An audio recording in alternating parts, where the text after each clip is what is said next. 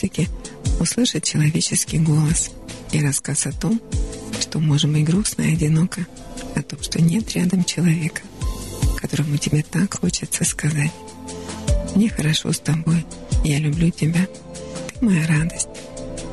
И если вам сегодня грустно и одиноко, оставайтесь с нами. Слушайте и звоните, звоните и рассказывайте о том, что вас веселит или огорчает, радует или печалит. У нашей программы нет специально заданных тем.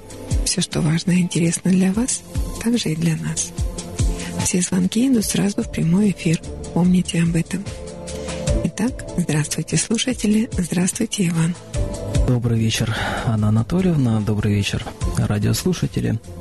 Телефон прямого эфира в Ростове-на-Дону без наценок и без комиссии 8 903 406 73 76 и также прямой городской номер также в Ростове-на-Дону без наценок и без комиссии 256 73 76. И вы можете слушать программу в интернете в режиме онлайн в группе ВКонтакте «Ночной разговор» с Анной Панковой и группа ВКонтакте «Рок-радио Тихий Дон». И уже есть звонок. Алло. Алло.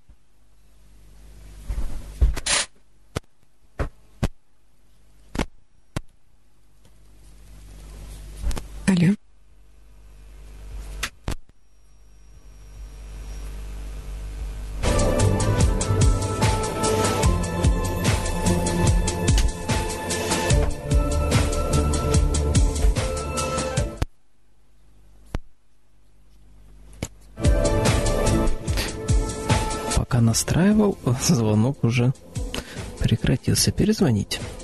Ваня, у вас новая клавиатура? Нет. Угу. Где? Ну, тут, э, да, тут есть определенные изменения, конечно. Но клавиатура та же. Алло. Алло.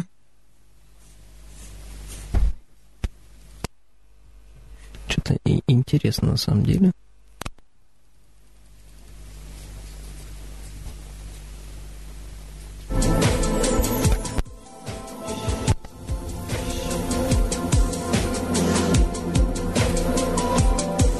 Сейчас разберемся. Пожалуйста, подождите. И перезвоните по телефону 256 73 76 или 8 903 406 73 76.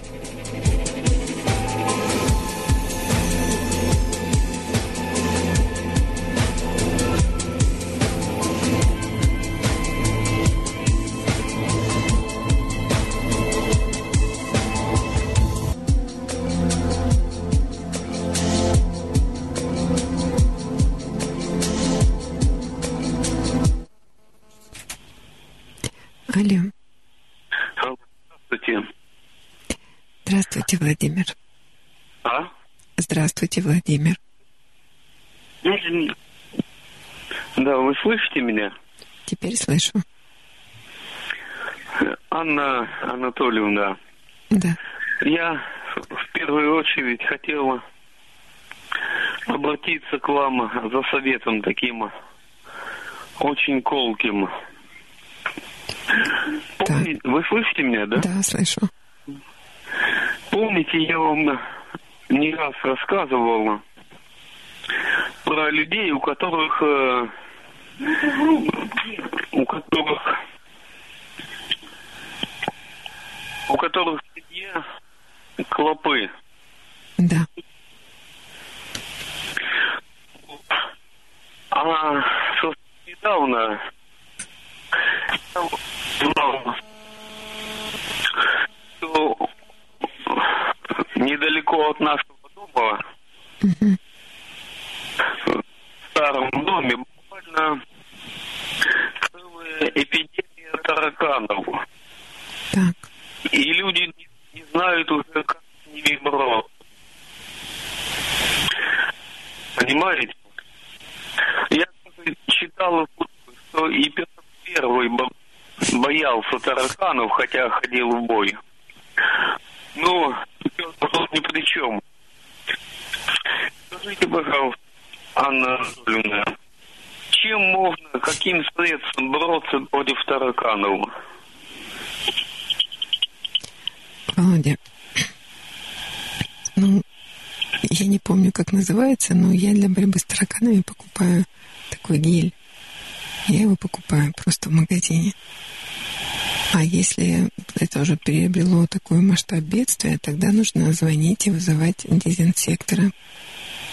Есть... А как гель называется, не помните? Не помню. Помню, что от тараканов. Угу. Я поспрашиваю в магазинах. Я хочу помочь этим людям, потому что там э, дом старый заражен полностью этими тараканами. Володя, а эти люди, этом просят? Да. А как они? Я, же их знакомый давний. И они вас так и попросили, помоги нам избавиться от таракана? Тут не так, это мое желание. Вот я опять же о том, что это ваше желание, они вас об этом не просили. Ничего плохого из этого не, не выйдет. И, еще раз. Что? Повторите, что вы сказали. Вы пропадаете. Ничего плохого этого не выйдет. Я только хочу хорошего. Да, Володя, вы всегда хотите только хорошего. Но если они вас об этом не просили, они могут и обидеться на вас. Одной женщине, которая вез, я уже давал адрес. Она взяла и сказала, что передаст другой. Вот я и хотел узнать, где еще можно купить средств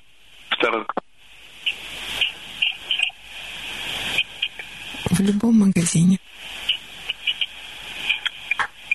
Ясно.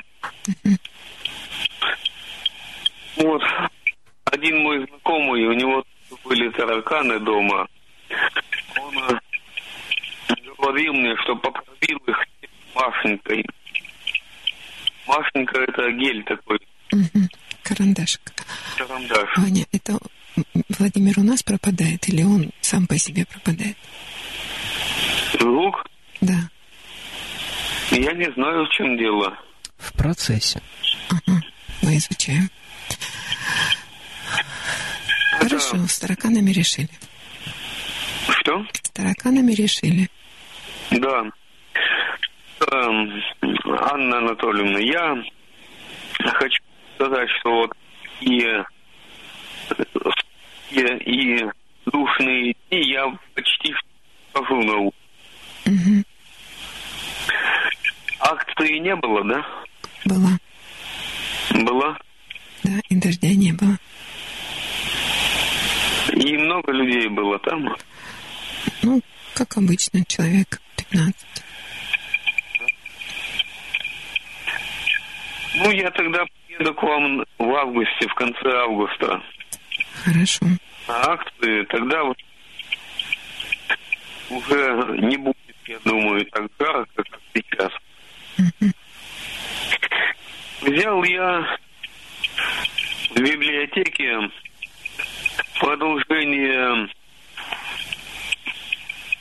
романа Соболя называется «Воздаяние храбрости». Если первый его роман назывался «Черный гусар», угу. про армянина, который воевал в русских войсках против французов, Угу. то это продолжение – так и называется «Воздаяние храбрости». Угу. А роман Степанова «Я Звонаревых» я прочитал. Мне он не понравился совсем. Угу. Это роман чисто заказной. Какой? Заказной. Угу. Потому что там э, все офицеры показаны дураками и уродами. Угу. Вот, ну, дочитаю про Гусара, возьму еще что-нибудь почитать. Угу. Хорошо. Ну, что касается этих паразитов, то, конечно, надо помочь им. Ну, попробуйте. Тем более, что мы давнишние знакомые. Хорошо. Ну, ну, я вам все сказал, что у меня накопилось. Хорошо. Вам слышно? Вот пропадаете вы. А вы меня хорошо слышите или я у вас тоже пропадаю? Э, Я бы не сказал, что очень хорошо. Вот треск какой-то идет. Ну, тогда сейчас будем налаживать. Ваня будет налаживать. Хорошо, Володя, спасибо вам за звонок. Всего вам доброго. И вам также. До свидания. До свидания. Это был постоянный слушатель нашей программы Владимир.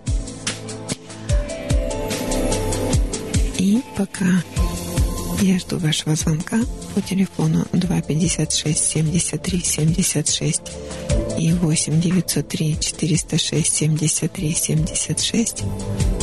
А Иван пытается наладить хороший звук. Я жду вашего звонка.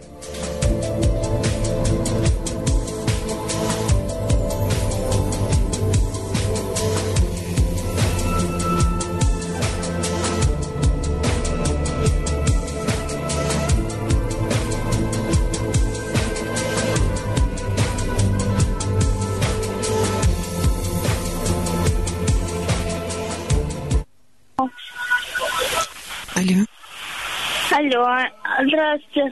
здравствуйте. Это я Надя. Надя, мне будет удобно, если вы будете говорить не Анна или Анна Анатольевна.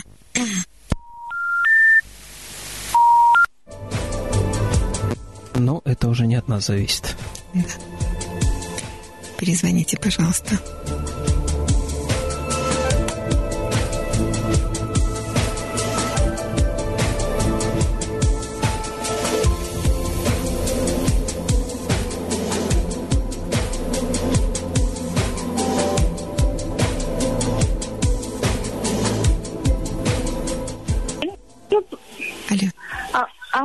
Анна, здравствуйте, да, это здравствуйте. я, Надежда. Надежда, очень приятно. Да, да, я не пришла 21 числа.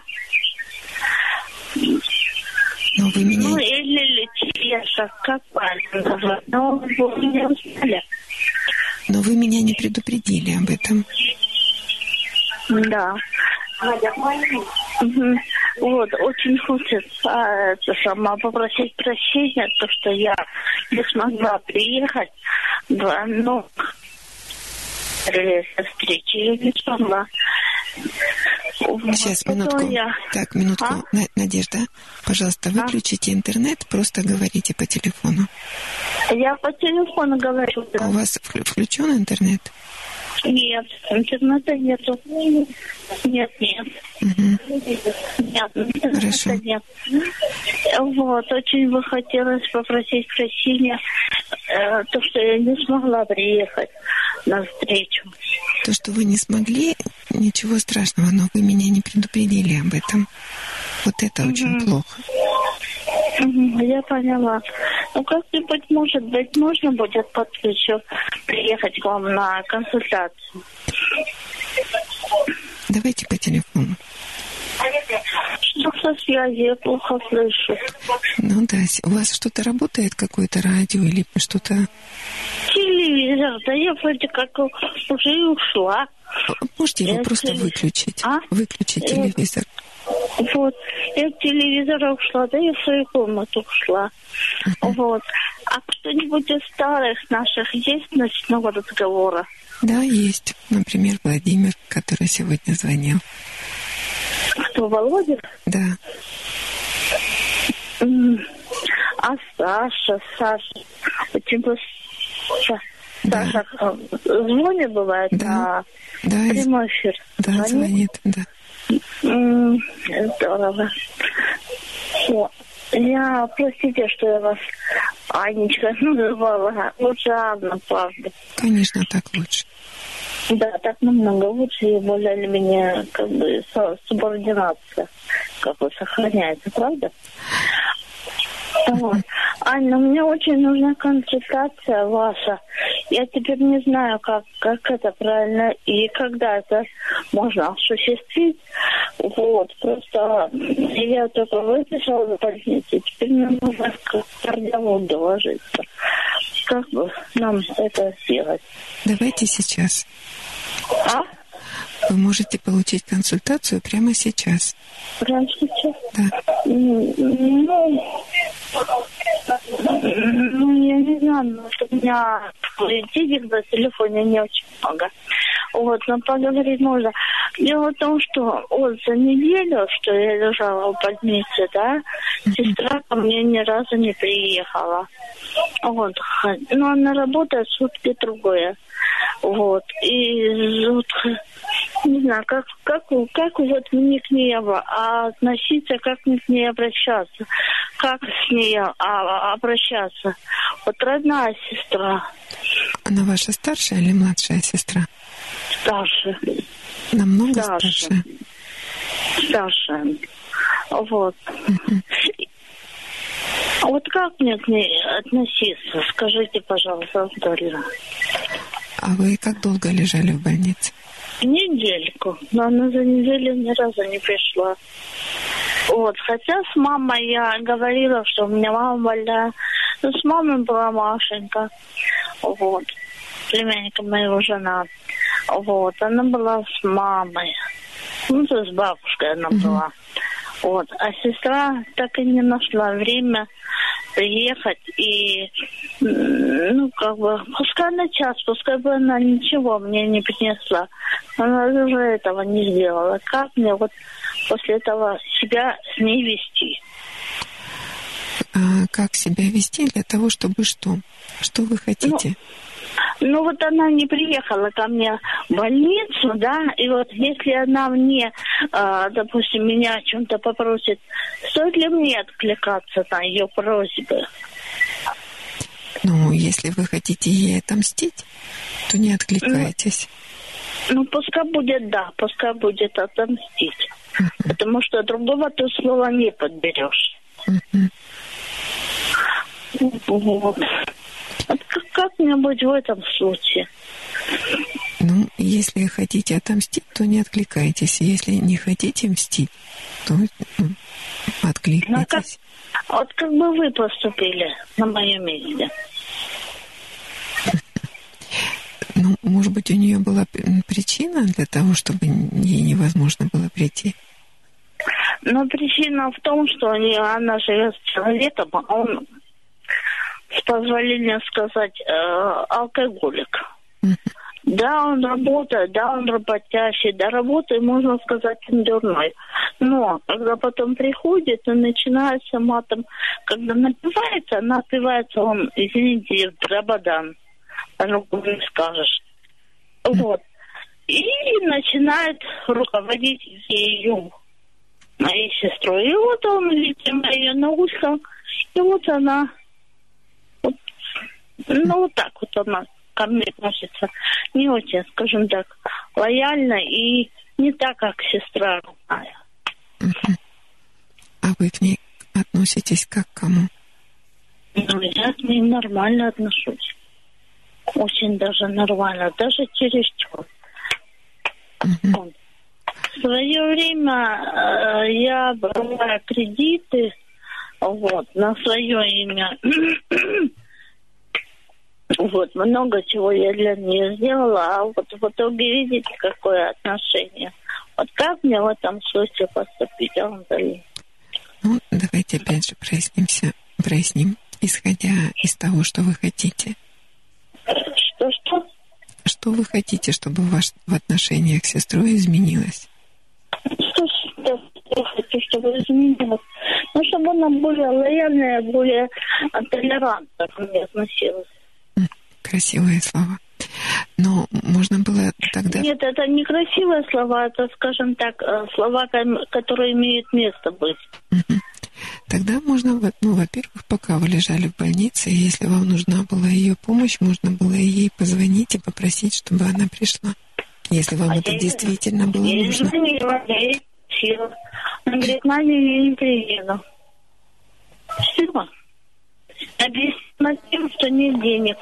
Хотя, э, хотя когда он у нее, этот ее жмурик, я так его называю, он у нее деньги, когда просит на, пи- на пиво, она ему находит.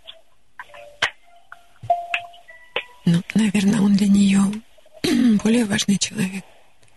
М? Наверное, для нее он более важен, чем сестра. Ну, в данном случае, да, видимо, так оно и получается. Вот как мне в этом случае, как мне, как мне, да, он более, ну, скажем так, незначимый, а просто его боится, очень сильно Мгм. боится. Есть она боится и поэтому находит для него деньги. Ну, видимо, да. А вас она не, не боится. Ну, я не знаю, Анатолий, опять-таки об этом можно много, очень долго, долго и много говорить. Вот как бы приехать, блин, мне надо время найти, правда, к вам приехать. Не надо. Давайте сейчас прояснять. А? Давайте сейчас прояснять. Ну, сейчас по телефону много кто слушает, и я не думаю, что кто-то, допустим, подключится к этому разговору. Почему-то мне так кажется. Или я долго этот ночной разговор не слушала. Вам хочется, чтобы кто-то подключился? Нет. Я имею в виду, может быть, кто-то подключится, не подключится. Я имею в виду, ну, как бы тему разговора ра- разовьет. Я не думаю, что сейчас э, так же будет, как и, скажем так, пять лет назад. Пять лет назад я была, да, в ночном Мгм. разговоре, да. А вам, лет назад. вам хочется, чтобы кто-то еще высказал свое мнение? М? Вам хочется, чтобы кто-то еще из слушателей высказал свое мнение? Ну, Я не знаю, хочется или нет, но да, ну, наверное же есть кому-то что-то сказать. Этим бы хотелось услышать и взять как бы это мне во внимание. Ну, попробуйте тогда услышать то, что я говорю. Если вы хотите отомстить своей сестре, не отвлекайтесь на ее помощь, если на ее просьбы. Если не хотите мстить, тогда откликнитесь и сделайте то, о чем она попросит. Ну, поняла. Но вы же знаете, вы же так, как и я, рыбка по гороскопу, точно так же, как и я, мягкий человечек, да? Только отличие в том, что вы психолог, а я просто Надя. Вот и все. Наверное, так. Ну, вы спрашиваете меня, я вам говорю свое мнение. Ну, я бы тоже так поступила. Я бы не стала мстить. Не стала. Нет.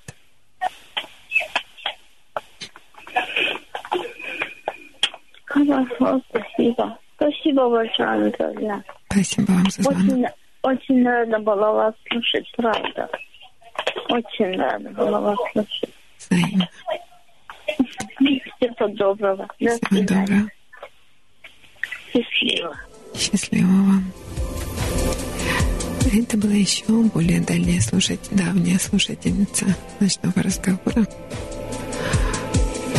Давно-давно это было, и я была рада слышать. И мы продолжаем программу «Ночной разговор» с Анной Панковой, врачом-психотерапевтом в ночном эфире нашего рок-радио «Тихий Дон». И я жду вашего звонка по телефону 256 73 76 и 8 903 406 73 76. Звоните.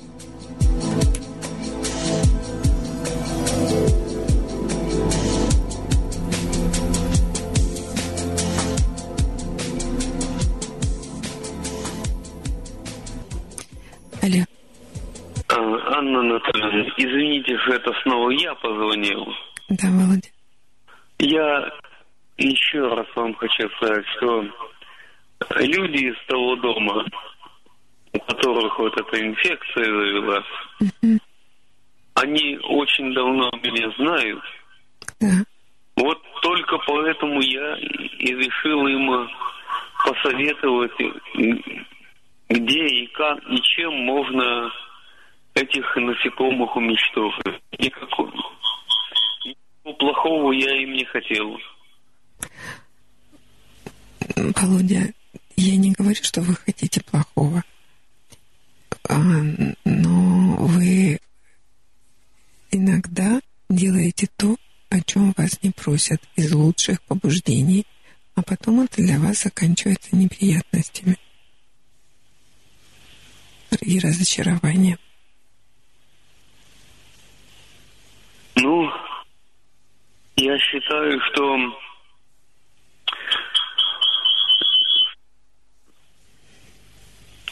Алло. стою на верной дороге. Еще раз. Что я стою на верной дороге. Володя, если вы так считаете, никто не сможет вас переубедить. Поэтому, ну, тогда делайте так, как считаете правильно. Друзьям помогать надо. Да. Когда они тебя об этом просят? Всегда.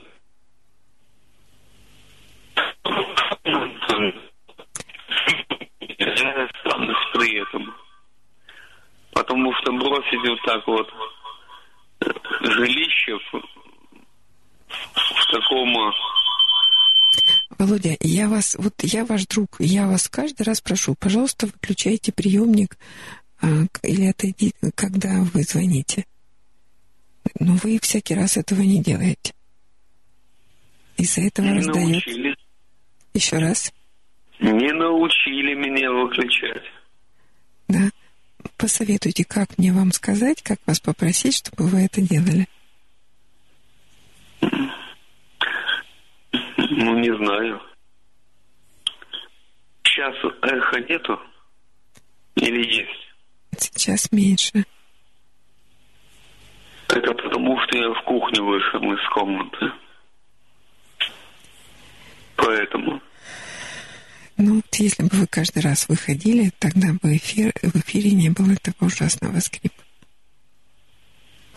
Ну, хорошо, Анна Анатольевна, вы думаете, что я плохое делаю? Ну, ладно, думайте.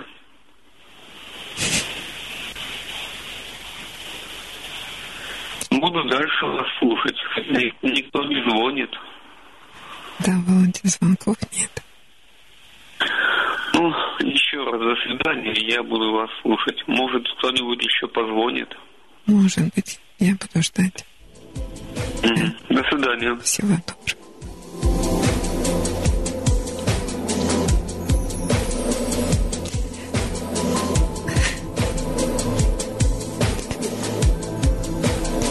Ночной разговор с Анной Панковой, врачом-психотерапевтом. В ночном эфире нашего радио. Я жду вашего звонка по телефону 256 73 76 и 8 903 406 73 76.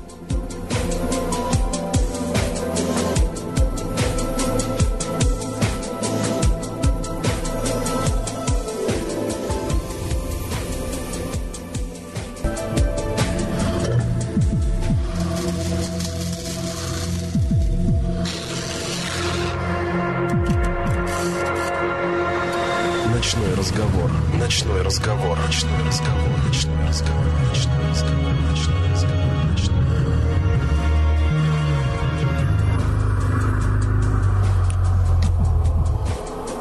Ночной разговор в ночном эфире нашего рок-радио «Тихий Дон». И пока я жду вашего звонка по телефону 256 73 76 и 8 903 406 73 76 прочитаю сообщение. А, давно в адрес программы не приходили а, сообщения. А сообщение, как я поняла, пришло от постоянной давней слушательницы, когда а, в эфире ночного разговора, тогда еще был пейджер, и сообщений было очень много. И действительно слушатели между собой вступали в полемику. Так вот, слушательница прислала такое сообщение. Ее телефон заканчивается на 7717. Владимир, ты не прав в своих высказываниях. Так что, Владимир, если слышите, вы получили обратную связь. Ну, а пока звонков нет, а я продолжу чтение книги «Освобождение от созависимости». Автор Берри Уайнхолд. Книга, которую я не читала, но которая помогла моей клиентке освободиться от созависимых отношений. То есть отношения остались, но они перестали быть для нее созависимыми. Она перестала быть зависеть, она перестала быть зависимой. И поэтому мне было интересно почитать. Ну, тогда я буду читать ее вместе с вами.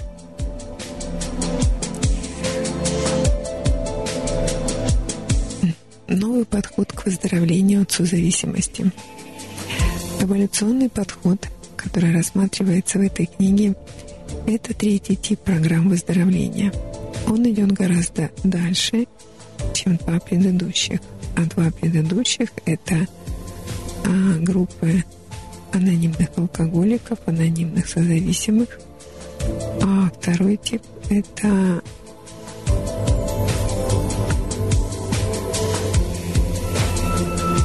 это метод, а, который позволяет сосредотачивать внимание на том, чтобы помочь людям изменить свою жизнь и научиться более эффективно строить свои взаимоотношения. Однако существует мнение, что созависимость можно только приостановить, но не излечить полностью. Тем не менее, эти программы предполагают, что можно преодолеть отдельные проблемы созависимости во взаимоотношениях.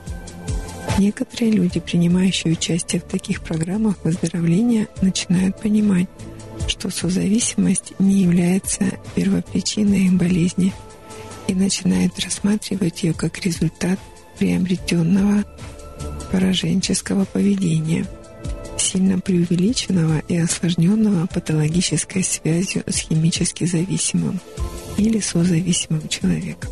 Это второй подход. И вот авторы описывают новый подход к выздоровлению, эволюционный. Это третий тип. Он идет гораздо дальше, чем два предыдущих. Кроме того, он основан на уверенности в том, что созависимость – это не врожденная болезнь, а приобретенная и связанная непосредственно с воспитанием и развитием. Это нарушение, с которым можно справиться при помощи соответствующей информации, определенных средств и психологической поддержки. Этот подход акцентирует внимание на том, что полное выздоровление возможно, а также на максимальном развитии личностного потенциала – он дает больше надежд и способствует более оптимистичному взгляду на возможность выздоровления. Мы верим в этот подход, поскольку добились успеха, пишут авторы, применяя его по отношению к себе, а также к нашим клиентам. Мы видели людей, полностью излечившихся от опустошающего влияния созависимости. Процесс был не из легких и для нас, и для наших клиентов – нам понадобились долгие годы серьезной работы, чтобы достичь того, чего мы достигли сейчас. Однако, пользуясь методами лечения, описанными в этой книге, вы заметите улучшение ваших взаимоотношений с другими людьми. По мере того, как все больше людей будут успешно освобождаться из петли созависимости, другие люди будут делать это все легче и быстрее – Многим людям стоит большого труда измениться. Одна из причин этого заключается в том, что многие культурные традиции и социальная практика поддерживают сохранение созависимости. По мере того, как будут изменяться люди, изменятся и наши культурные установки и убеждения. Мы больше не будем так ограниченно рассматривать поведение человека. Здесь я остановлюсь на минутку. Вот а, те звонки, которые были сегодня в эфире. А, есть, да, такая традиция, что надо помогать. И, но это традиционное представление, и многие люди его разделяют. Но чем больше людей а, идут по пути того, что бы не навязывать свою помощь, а делать а, тогда, когда тебя просят, не делать без просьбы, а, то тем больше людей будут выздоравливаться, и тем меньше людей будут ждать, будут склонны к манипулированию, к тому, чтобы манипулировать и эту помощь э, получать неестественным путем, через манипуляцию, а не через открытую просьбу. И тем больше людей будут меньше вестись на манипуляции и а, помогать тогда, когда их об этом просят, потому что это ну, простые, правильные отношения. Простите и дадут вам. Если человек не просит, или это ему не нужно, или он не хочет быть благодарным. Так что эта традиция может постепенно уходить в прошлое отношения людей между людьми могут быть гораздо проще, ну и, соответственно, лучше. Так. А другим немаловажным достоинством этой книги является то, что она обращает внимание главным образом на средства, необходимые для выздоровления, а не на описание проблемы созависимости и метода выздоровления. Мы уверены, что наиболее эффективным средством выздоровления может стать не терапия, а совершенствование взаимоотношений. Если предметом терапии будут взаимоотношения между двумя людьми, и параллельно каждый из них будет проходить личную терапию, то и отношения между ними станут здоровыми. Так уверенно говорят авторы этой книги.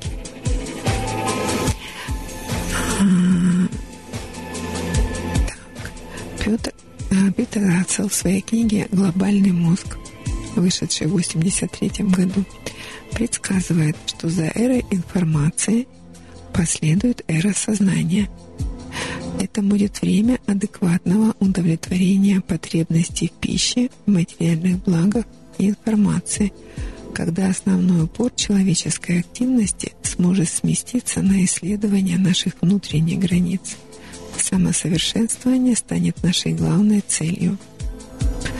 Мы согласны с Расселом, я тоже с ним согласна, и верим, что эта книга базируется на этой же точке зрения – множество людей получат видение того, как они, кто они есть на самом деле. И это поможет им в максимальной степени реализовать возможности своего развития. Это то, что сейчас в просторечии или в практике психологической, и не только психологической, называется осознанность. А, осознание того, кто я, что я, куда я иду, в чем мои потребности, в чем мои ограничения – а, от сознания. Действительно, очень полезная вещь, сильно облегчает жизнь. Итак, новый взгляд на созависимость. Это ловушка раннего детства. Примерно 98% американцев, я думаю, не только они, страдают от серьезных нарушений, которые сегодня называются созависимостью. Оценки показывают, что менее 1% этих людей более-менее осведомлены о влиянии созависимости, но мало кто из них принимает какие-либо меры, чтобы устранить эти воздействия. Основные симптомы созависимости. Первое. Ощущение своей зависимости от людей – я бы от себя добавила ощущение своей зависимости от людей, от их оценки. Ощущение пребывания в ловушке унижающих вас, контролирующих взаимоотношений. Третье. Низкая самооценка. Четвертое. Потребность в постоянном одобрении и поддержке со стороны других, чтобы чувствовать, что у вас все идет хорошо ощущение своего бессилия, чтобы что-либо изменить в деструктивных отношениях. Следующее. Потребность в алкоголе, в пище, в работе, в сексе или в каком-либо другом внешнем стимуле для отвлечения от своих переживаний. Следующее. Неопределенность психологических границ. Следующее. Ощущение себя в роли мученика – или ощущение себя в роли шута. И последнее – это неспособность испытать чувство истинной близости и любви. Хуже всего, если это возможно, то, что медицинским сообществом, включая большинство терапевтов, созависимость обычно лечится как первичная болезнь.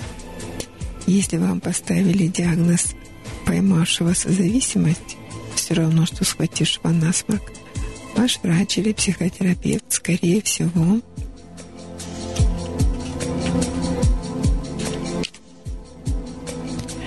будет рассматривать вашу болезнь как постоянную, наследственную, прогрессирующую и, возможно, даже неизлечимую. По мнению большинства врачей и психотерапевтов, вы никогда не вылечитесь от этой болезни. Самое лучшее, на что вы можете надеяться, так это на то, что вы будете водиться с другими выздоравливающими созависимыми. Если вы регулярно будете посещать группы поддержки, работая над собой, вам не станет хуже и, быть может, вы будете не так ущербны, как до начала лечения. Все это звучит не слишком обнадеживающе, не правда ли? Здесь уместно отметить, что эта книга не должна погрузить вас в уныние. С ее помощью вы сбросите ваше тяжкое время. время. А в ней вы найдете новый позитивный подход к лечению и выздоровлению, основанный на более чем 30-летнем опыте научных исследований и успешного лечения созависимости. От себя добавлю, нисколько не сомневаюсь, что авторы разработали очень хороший эффективный метод, о котором я еще не знаю, потому что не читала. Но я уверена, что и 12-шаговая модель а, избавления от любой зависимости, созависимости. Это очень эффективная это э, модель и группы поддержки в любом своем виде. Это очень эффективная помощь в избавлении от зависимости и созависимости. Это крайне необходимо. Но я рада, что это не единственный теперь способ помощи. Будем надеяться, что новое окажется не менее эффективным. Основные положения этого нового подхода. Этот подход основывается на следующих предпосылках о причинах и лечении созависимости. Созависимость – это не первичная болезнь, это расстройство, которое возникает вследствие незавершенности важных стадий развития в раннем детстве. Главная стадия, которую часто называют психологическим рождением, должна быть завершена примерно к двум-трем годам – Однако у 98% населения она не завершается вовремя.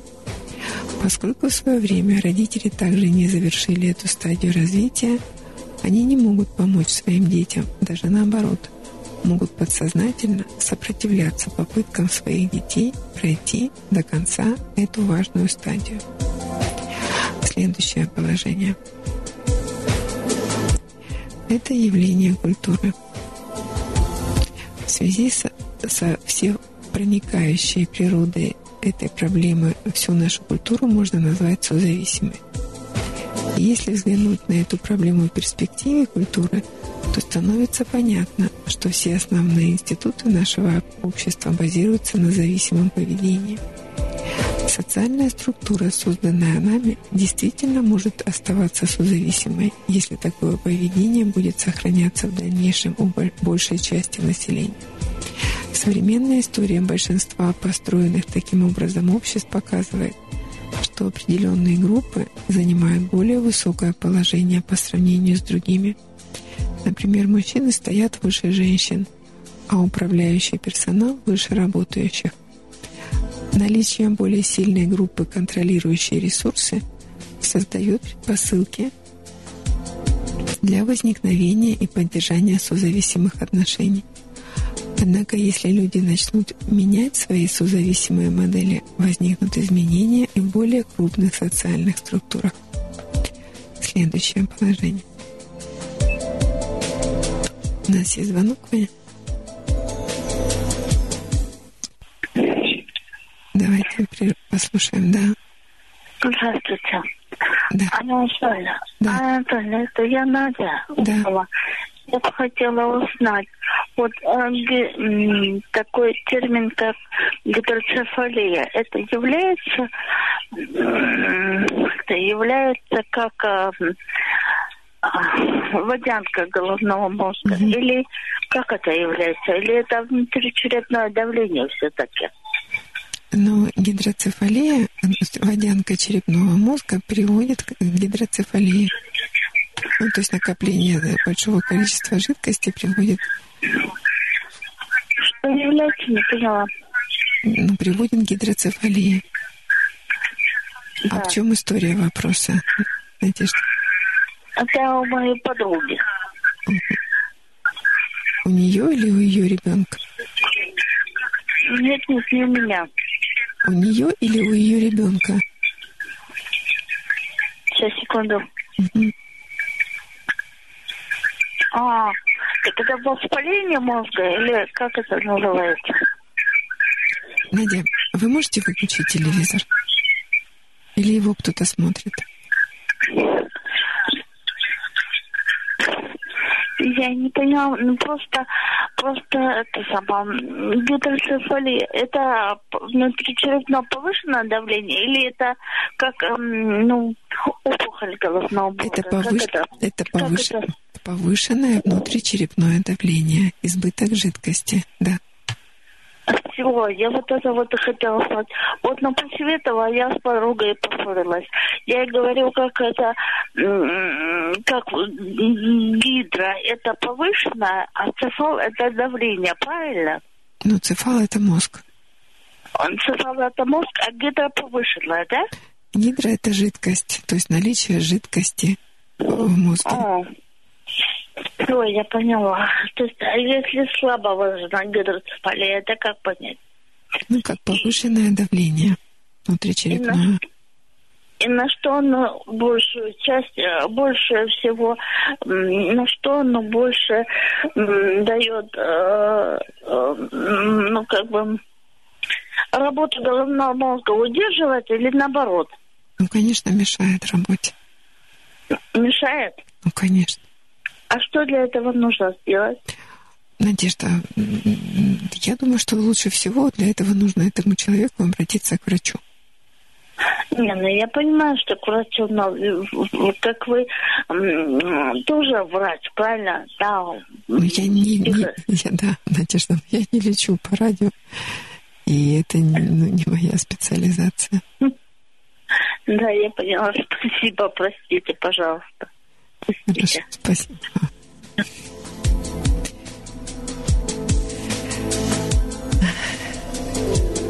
Итак, вернемся к болезням поведения, которыми как раз-таки я занимаюсь. Это мне ближе и понятнее, и надеюсь, что получается эффективнее. Вернемся к болезням поведения созависимость.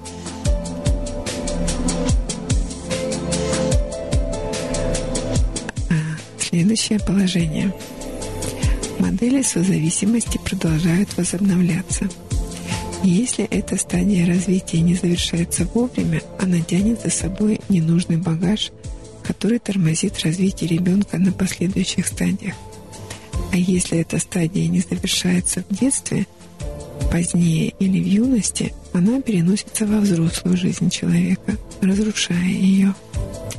Естественный способ научения человека заключается в многократном повторении того, что мы пытаемся выучить до тех пор, пока это не будет выучено. В этом кроется причина повторения модели созависимости. Следующее положение. Это прогрессирующий процесс исцеления. Созависимость со всеми ее дисфункциональными симптомами – действительности является прогрессирующим процессом излечения. В каждом из нас заложен природный стимул к излечению и завершению. Нам просто необходимо кооперироваться в этом процессе излечения, чтобы заставить его работать. Следующее положение. Определенные средства и понимание со стороны других – необходимо для выздоровления. У нас есть звонок. Прервемся. Алло. Да. Здравствуйте, Анат- Анатольевна. Здравствуйте. А, Хотел бы посоветоваться Да. по поводу э, перспективности отношений. Мгм. Дело в том, что мне э, 37, а ей э, 40. И мы уже А ей еще раз не расслышала, сколько? 40, 40 49. 49. Мгм. Мы уже три года, ну как, мы не то чтобы вместе живем, мы встречаемся.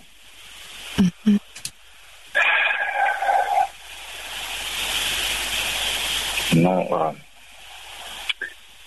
я не очень понимаю, не, не очень могу разобраться в своих чувствах, Мгм. потому что а, тут э, много нюансов в наших отношениях. И ее взрослые дети, а, один одному, ну, младшему 20 лет, Мгм. а он сейчас в армии. Нас э, конфликтная ситуация. Вот, э, и перспектива иметь общего ребенка туманная.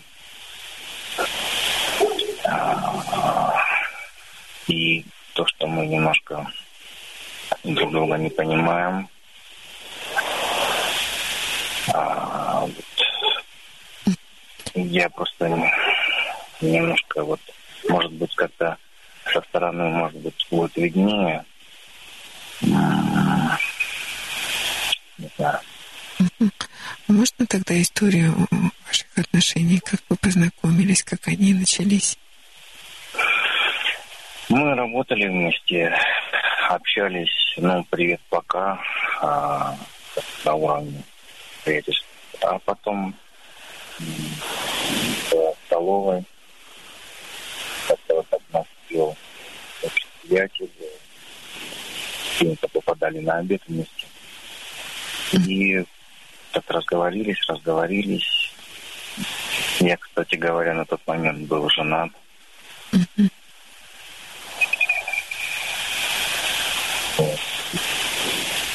И, ну, как-то вот у нас вот так вот все завертелось.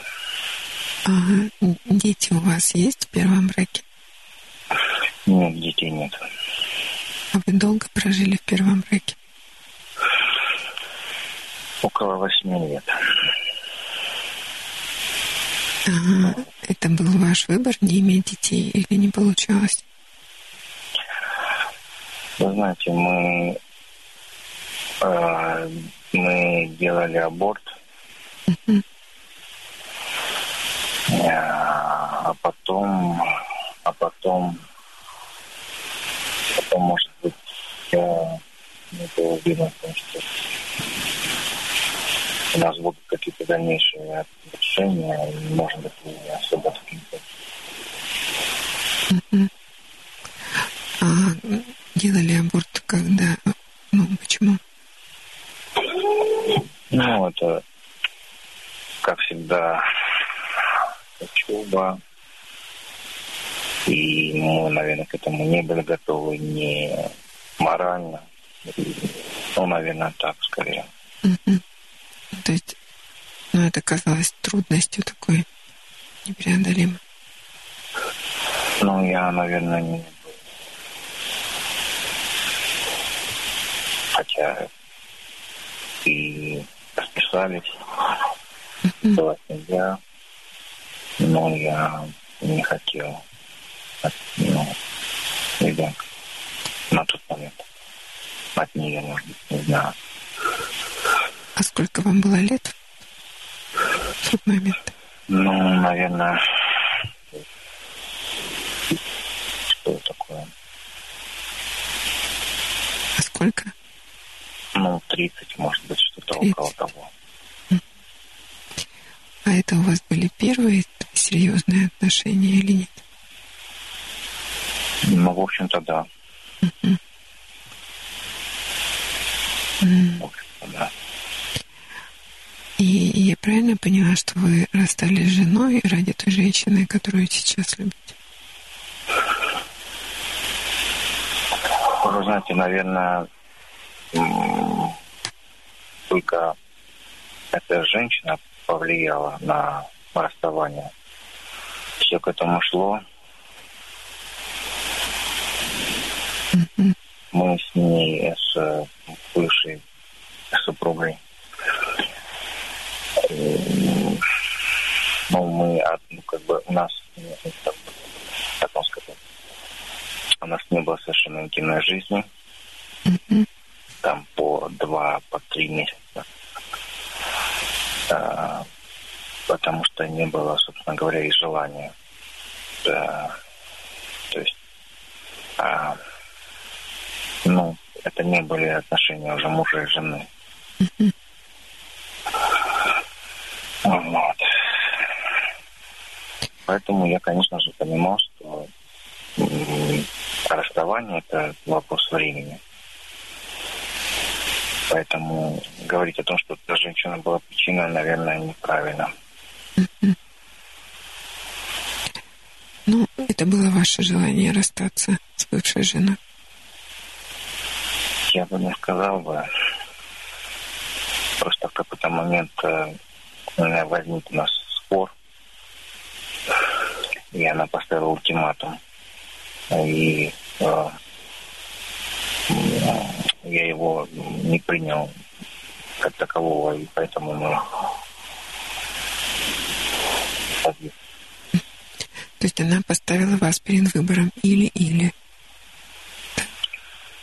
Да, там была ситуация, когда нужно было ехать на кладбище к родителям, ну, к, э, к маме ее. Mm-hmm. Я пообещал, что мы поедем. И, ну, она начала э, ну, подгонять там как-то, просить такое, что, ну, несколько раз.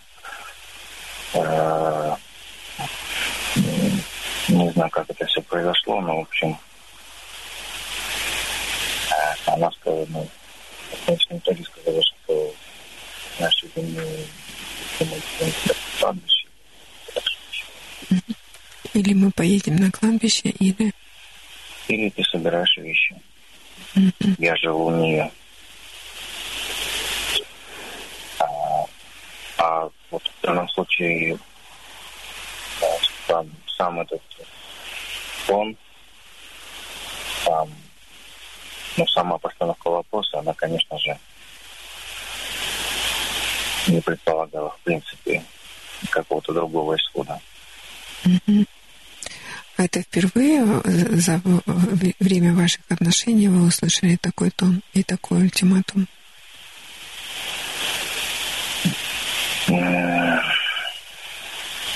Ну, настолько категоричного раньше я не припомню условия. Наверное, может быть, для нее это тоже был какой-то повод, может быть, не знаю.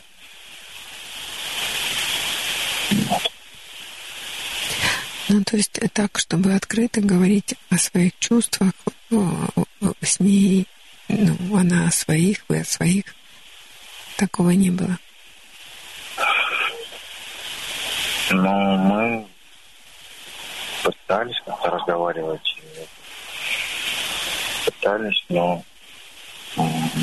такого, чтобы у нас таких прям открытых отношений, чтобы мы друг с другом Э, могли все обсудить. К сожалению, такого ну, не было.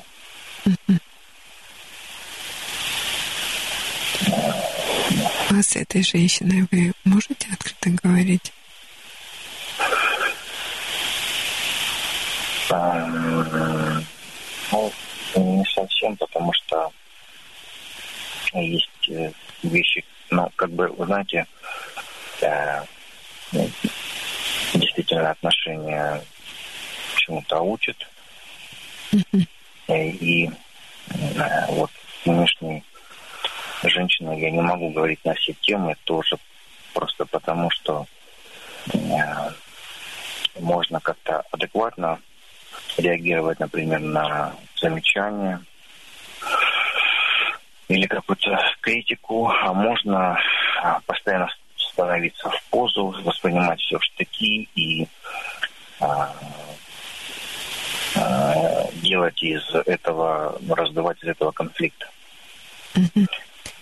А, собственно говоря, и с первой женой я там пытался, что это первые там, год, два совместной жизни, какие-то вещи, а, которые меня не, не смущали.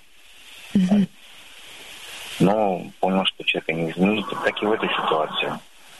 Есть темы, которые, конечно же, я не могу затронуть, потому что ничего кроме конфликта не выйдет. А какую тему вы не можете затронуть? Ну, например, тему ее детей, особенно вот младшего. Угу. То есть это для нее вообще табу, то есть э, ничего не говори там плохого.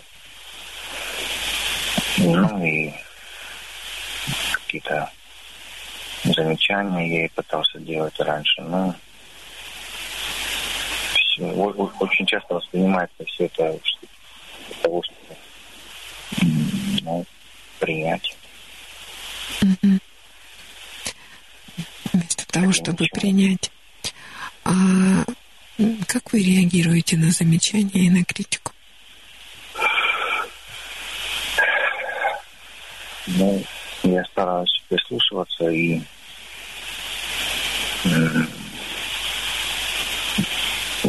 вроде бы как я не заметил. Ну, наверное, иногда я резко. Mm-hmm. Ну, по крайней мере, так прям уходить в глухую оборону, наверное, у меня тоже я так не делаю. Ну, Пытаюсь, я... по крайней мере. Пытаетесь. А, а вы вообще видели когда-нибудь людей, которые бы, вот что вы, которые бы адекватно реагировали на замечания и на критику? Вот как это адекватно реагировать? Ну, а, например, когда говоришь ей, ты знаешь, у меня э, мне нравятся разговоры о твоем бывшем. Mm-hmm. И ты это говоришь пять раз, ты это говоришь десять раз, ты это говоришь двадцать раз уже с матом, уже там, уже. А потом ты взрываешься и, и что? Или, например, когда я прошу, например, Э, если мы что-то там выясняем, не выбегать из машины, не хлопать дверью, не убегать, ну, вернее, там в любой момент времени она там может просить остановить и выйти. Mm-hmm. Тоже я как бы просил, что всегда э, ну, так не делается. Mm-hmm. Или, например, когда мы облагаемся, заканчиваться наше общение вот на такой ноте. То есть к какому-то выводу мы должны прийти, по крайней мере, на ночь.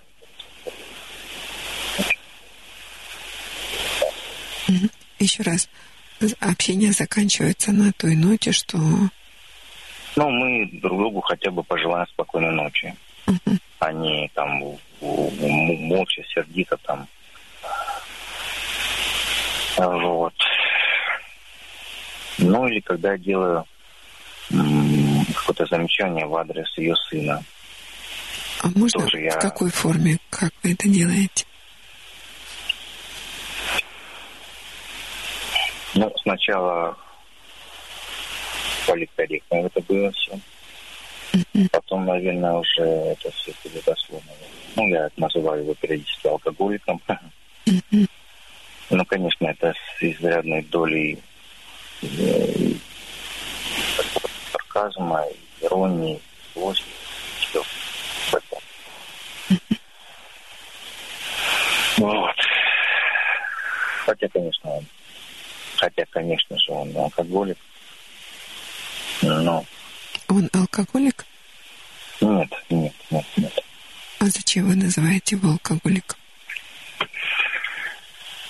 Ну, знаете, наверное, в его возрасте э, нормально периодически э, ходить гулять и приходить в нетрезвом состоянии. Э, но для меня там парочку, пары-тройки раз хватило, чтобы, так сказать, навсегда, чтобы он остался для меня вот именно таким.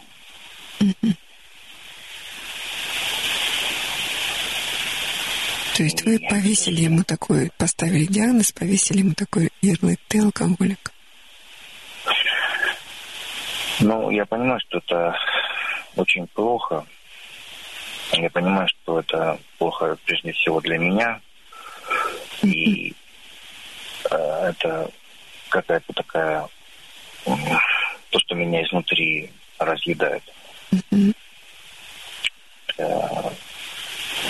Мало того, что это совершенно не конструктивно в наших с ней отношениях, mm-hmm. от этого она не вернее, он не изменится, она не скажет, сынок, не пей, там еще что-то. Только опять конфликт. Поэтому я уже молчу, но изредка все-таки не отказываюсь в удовольствии полушутя, так сказать, обронить. Mm-hmm. Это, конечно, я понимаю, что она удобная. Mm-hmm. Давайте поисследуем природу этого удовольствия, которое вы получаете, когда говорите на ее сына алкоголика. Что, что именно доставляет удовольствие?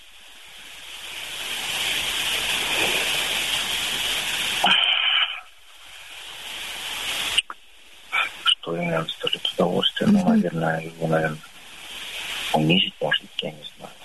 Ну да. Это называется самоутверждение, то есть самоутвердиться, унижая другого.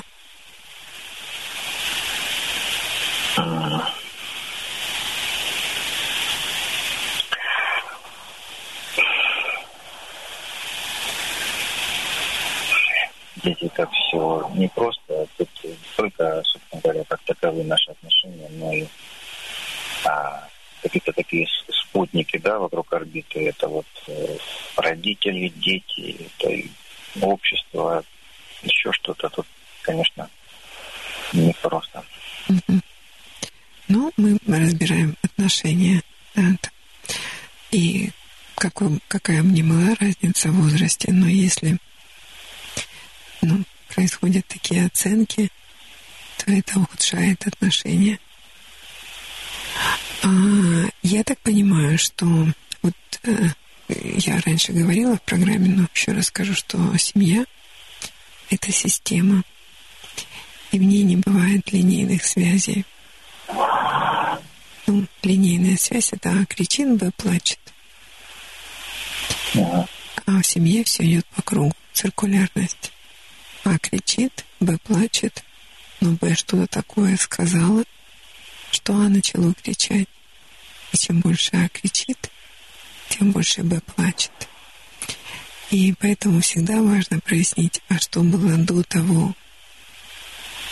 Ну вот в вашем случае, мне кажется, что до того, как вы стали называть, ну, по сути, дразнить ее сына алкоголиком, было что-то, что вас крайне не устраивало в отношениях, и это был такой ваш ответ чем Мерлену.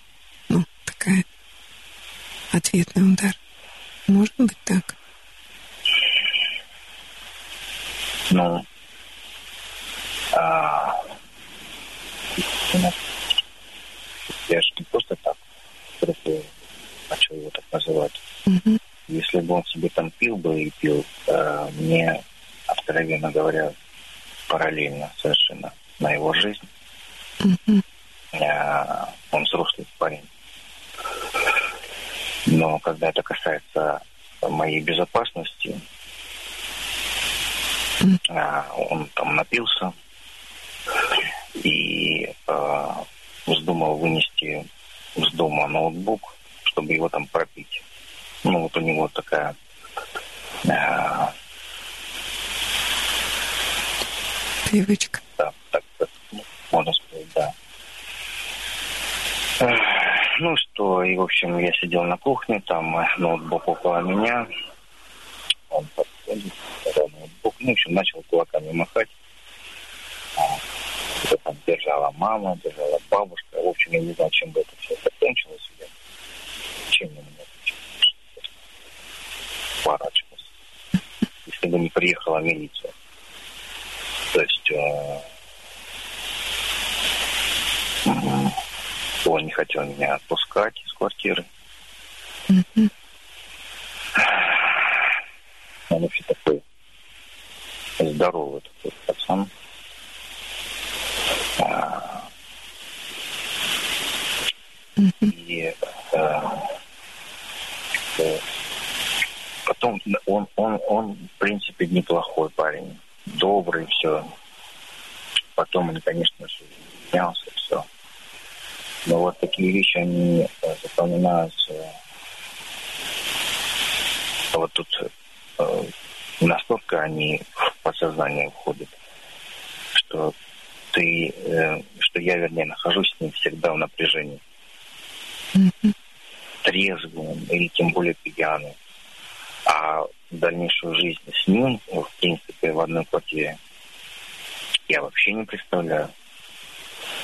А, то есть я понимаю прекрасно, что будут э, эти пьянки периодически, ну, хотя бы по праздникам даже. И это тоже один из факторов, который я рассматриваю. А как мне, собственно говоря, с ней жить, если она настолько к нему привязана, что я знаю, что если он там меня прибьет, она найдет ему тысячу оправданий, а я буду виноватым. А, и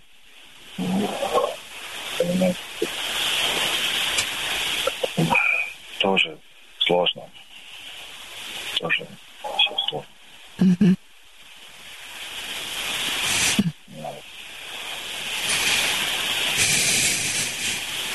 Но все-таки это похоже, э, то, что вы вот, ну, называете, м, похоже на месть и на недовольство ее поведением. То есть не, он тут вообще, не он, не он как бы, да, а именно она. Именно вы. То есть это вы самоутверждаетесь, унижая ее, потому что, знаете, видимо, она не очень-то поддерживала вашу самооценку. По-русски сказать. Не, не уважала.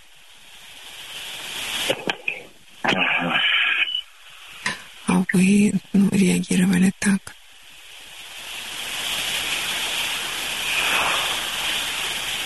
Понижали ее самооценку как матери. Вот смотри, твой сын алкоголик, кого-то воспитал.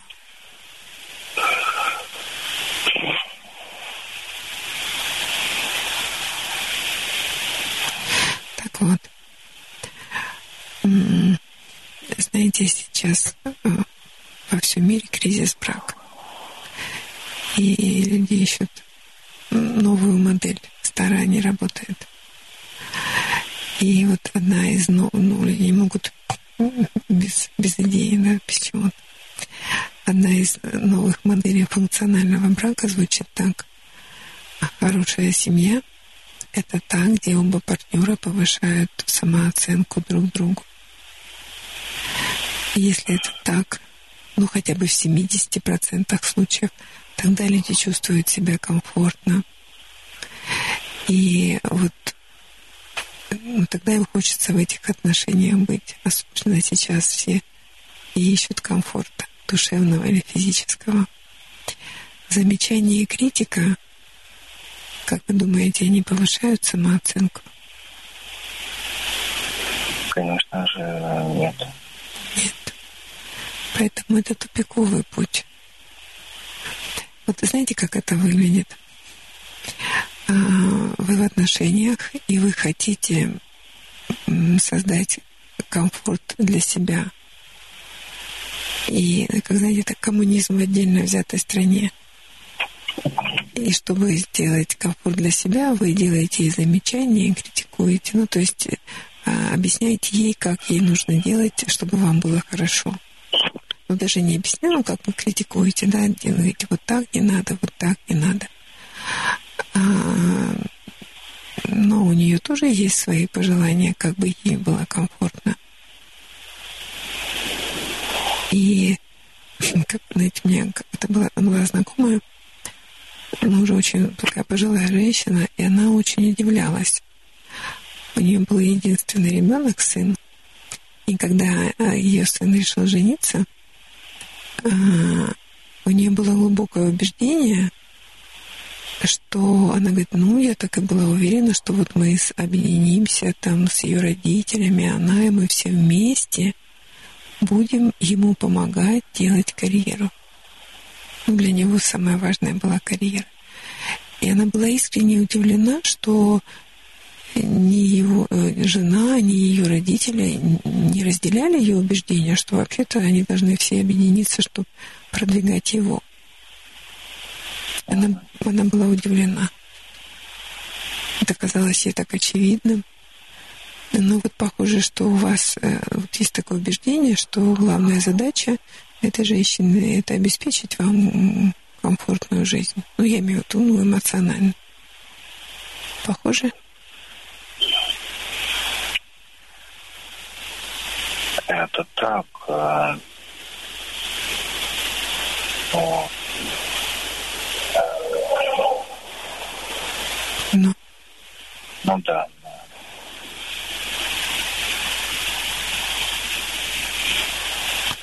Поскольку это не получается, то у вас возникает сомнение, и вообще нужны ли вам эти отношения.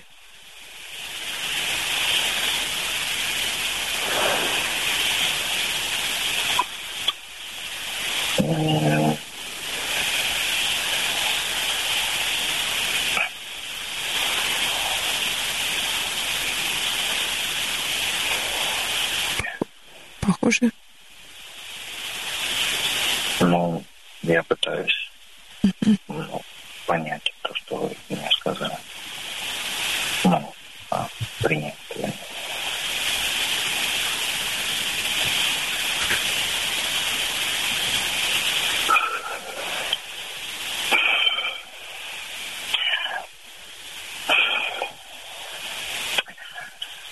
Э, Здесь ведь э, еще есть одна вещь. Мгм. Можно ли спутать страсть а, с любовью? Можно ли спутать влечение а, с сильным чувством эмоциональным? Ну, я имею в виду подменять одно другим, может быть, я не знаю. Может Мгм. быть, фактически, по большому счету, нас там на 99% объединяет а, совпадение полностью в постели, может быть. Мгм. А остальное мы додумываем. Тогда, ну, немного хочу прояснить. А, есть ли такой момент, что когда вы с ней, ну, уже стали сближаться, что было ощущение, что тянет друг к другу с какой-то непреодолимой и непонятной силой? Да нет, такого не было, что прям к ней так тянуло. Я как бы понимал, что она красива и ну, так что прям бредил о ней мечтами. Такого, наверное, не было. Просто когда мы стали ближе, ближе друг к другу узнавать, э,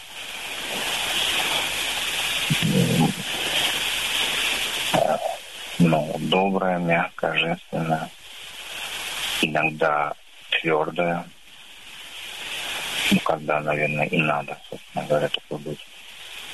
А и, конечно же, э, то, что у нас там, у меня, вернее, не было в браке, там,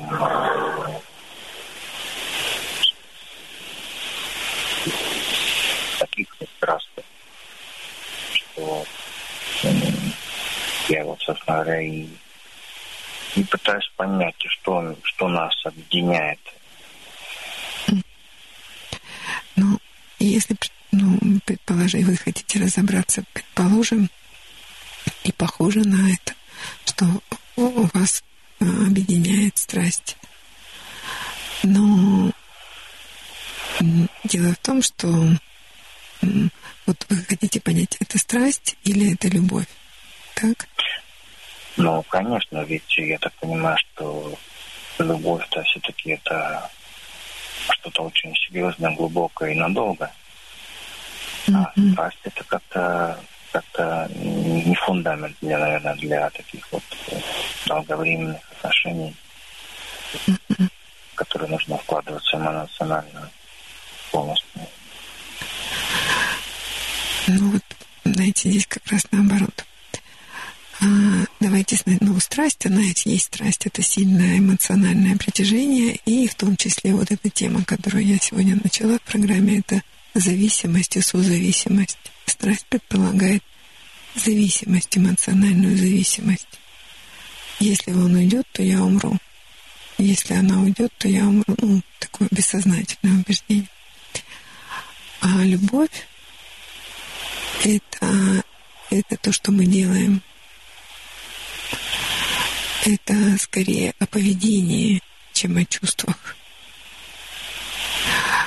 А, ну вот если взять библейское определение любви, там 22 глагола. Нет ни одного прилагательного, никакого уха вздоха. Это то, что люди делают.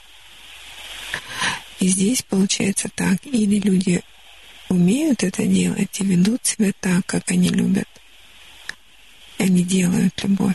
Или не умеют и учиться не хотят. Даже когда людей связала страсть, но они при этом могут э, вести себя так, как будто они любят.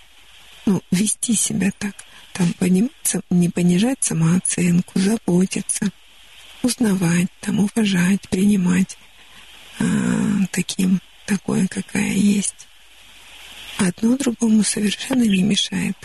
Здесь нет такого или-или, или только страсть, или любовь может быть и страсть, и люди могут вести себя так, как будто они любят. Это скорее о качествах людей, чем о каких-то качествах чувства любви.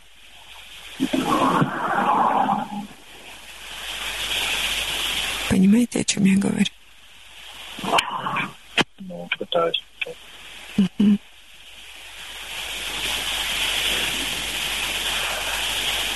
А, просто а, я почему как бы пытался разделять страсть более потому что мне кажется, что ну в основе своей, если лишь страсть, то это как-то ну, не несерьезно, не долговременно, это рассыпчато.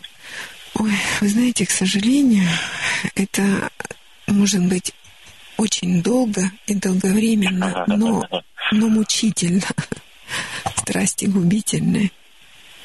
Это, это может быть очень долго. И я такие отношения наблюдаю, которые там длятся долго, но они мучительно разрушительны для, для человека, для, для личности. Есть очень большое напряжение. И есть очень глубокое противоречие. Тяжело быть вместе, но и расстаться тоже тяжело.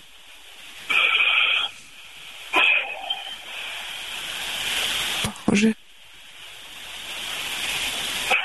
Ну да, просто у нас, понимаете, вот этот вот возрастной а, а, разница, да, она как бы расставляет немножко другие приоритеты для меня и для нее. Для меня я там думаю о семье, о детях, она думает скорее о, о уже взрослых детях. И как бы у нас немножко совершенно другие, ну как бы приоритеты смещены. Mm-hmm. То, что для меня актуально, а для нее уже пройденный этап. И как-то вот э, как-то потихонечку я созреваю для ребенка. А, понимаю, что у нее уже, наверное, хочет как-то ну вот как это дальше, этот вопрос, наверное, станет рано или поздно ребром, потому что от их э, парней я уж точно не жду кружки воды. А, а что я буду делать, когда буду немощным? Ну, наверное, думать нужно сейчас. И как-то тоже уже хочется какой-то смысл жизни, что ли, приобрести, не знаю. Ну, пока то, как вы говорите, дети, это не смысл жизни, а бесплатные сиделки.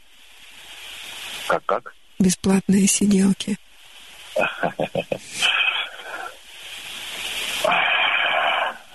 Да, страшно вообще-то звучит. Я понимаю ваши чувства. Знаете, вот в основе этого желания иметь детей, ну, иметь ребенка ну, для вас сейчас, не только для вас, а в основе лежит страх смерти. А, знаете, вот в Израиле есть кладбища, которые разделены на две части. На одной части лежат мертвые, а на другой совсем мертвые. Совсем мертвые это те, кто умерли и потомство не оставили. То есть они не просто умерли, они исчезли. Да. И вот этот страх исчезновения, что я уйду, я исчезну, и не останется никто, он, может быть, так не осознается, но бессознательно он, он влияет, он давит, и он толкает. Ну, рационально, по-житейски, это объясняется так, ну, чтоб стакан воды, да? Но если гораздо глубже, то это страх исчезнуть.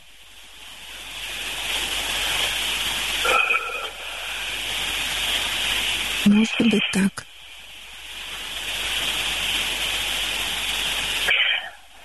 Ну да, получается, что совсем быть мертвым исчезнуть. А не хочется, наверное, точно.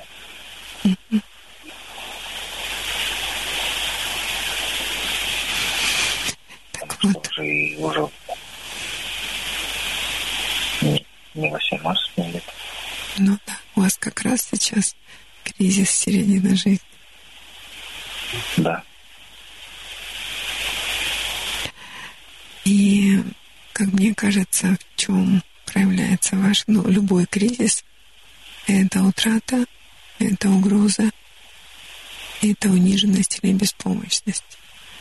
И кризис середины может быть в том, что вы утратили представление о себе как о человеке, который хочет только комфорта себе. Ну, вот это желание иметь детей. Ну, то есть утратил такой крайне выраженный эгоцентризм и эгоизм. Ну, не совсем прям утратил, но как-то призадумался о том, что, может быть, многовато, и хорошо бы его утратить. Похоже? Конечно, да. Но при этом вы ощущаете угрозу для себя. Ну как это вдруг я перестану я, мне, мое? Да? Это страшно.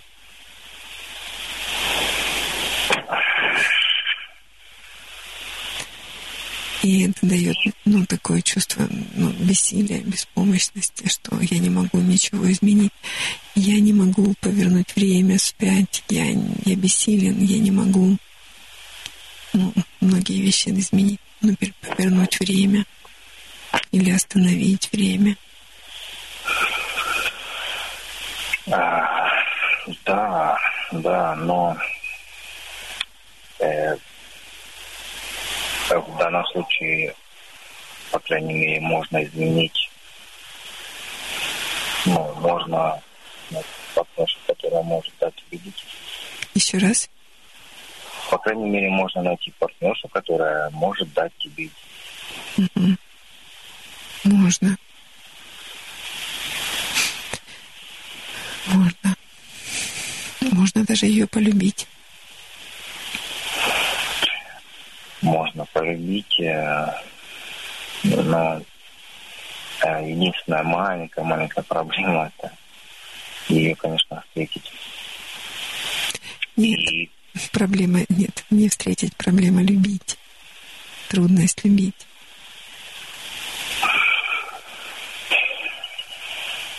Ну, относиться к ней, вести себя с ней так, как, так, как любят. Уважать, принимать, заботиться.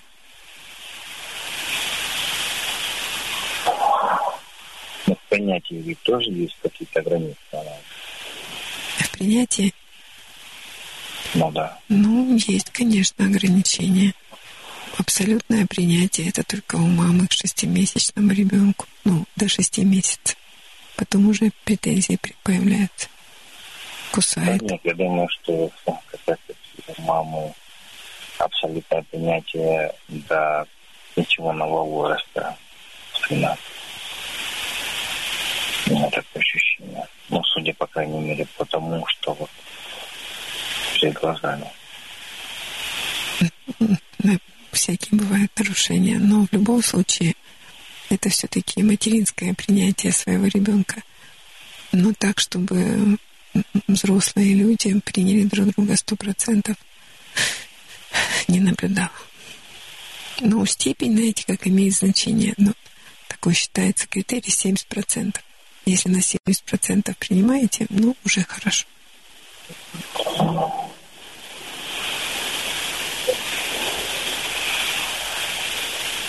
Ну, вот. э, вообще все, кому я не говорила о, об отношениях, они никто ни друзья, близко, близкие люди, то есть, ну, перспектив никто не видит.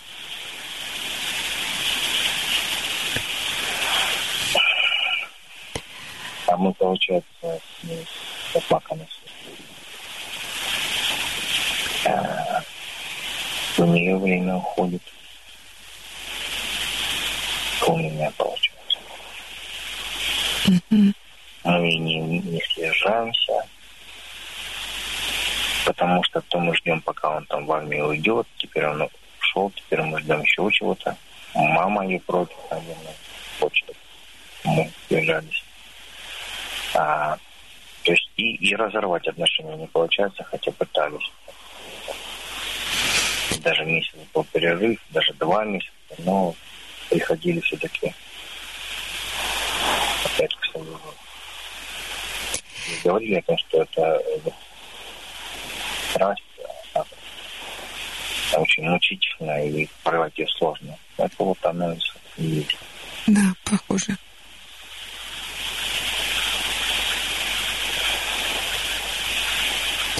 Вот, например, русский писатель Тургенев 20 лет просидел на краю чужого гнезда, привязанный страстью, зависимостью к Полине Виардо. Так и не создал свою семью.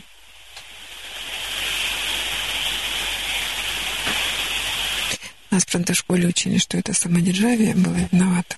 Что-то оно ему там отравило крепостничество, там как-то ему отбило охоту жениться. Но теперь-то я понимаю, мы понимаем, что он был просто зависим, он был в страстных отношениях с ней. Она была замужем, но он сидел на краю гнезда. Там, может быть, 20 лет.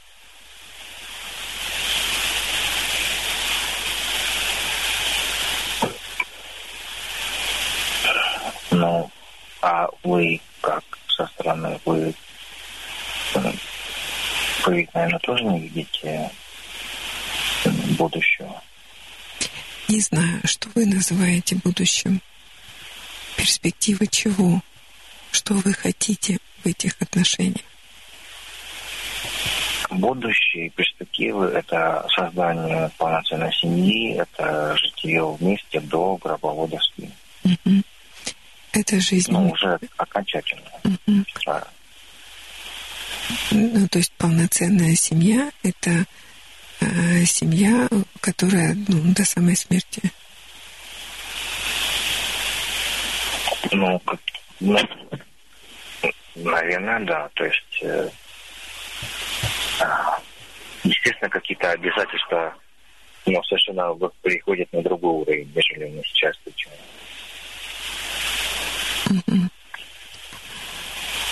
Ну, понимаете как?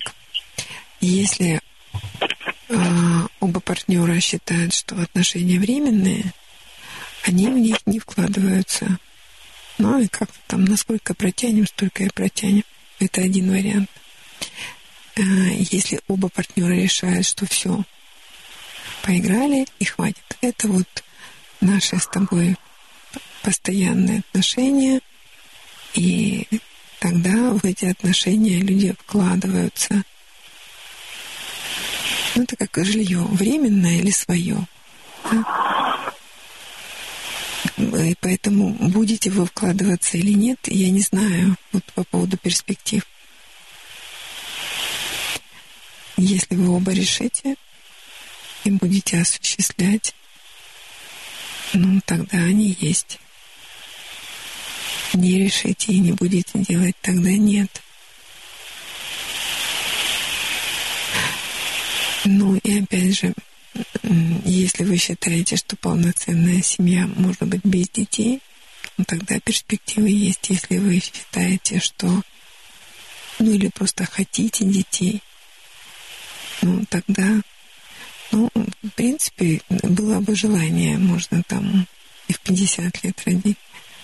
Но это должно быть совместное желание иметь детей.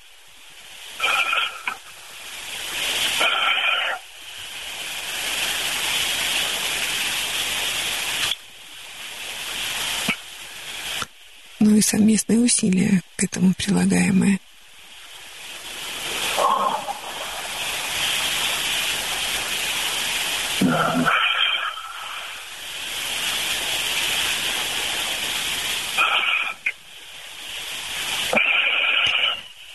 Я понимаю, вам очень трудно решиться, очень трудно сделать выбор и выбрать, выбрать путь. Я иду этим путем или другим. И вам очень трудно, потому что сделать выбор — это значит от чего-то отказаться, от чего-то лишиться. А вам не хочется лишаться ничего. Ну, кроме плохого. Да. Да. Если вы примете решение решите, что я готов потерять этого первоклассного сексуального партнера, и я готов претерпеть мучения, ломку, ну, как при любой зависимости – и я готов потрудиться в том, чтобы познакомиться, встретить, ну, познакомиться, познакомиться а, с женщиной детородного возраста и строить с ней отношения. Если готов над этим трудиться, ну, тогда для вас перспектива есть.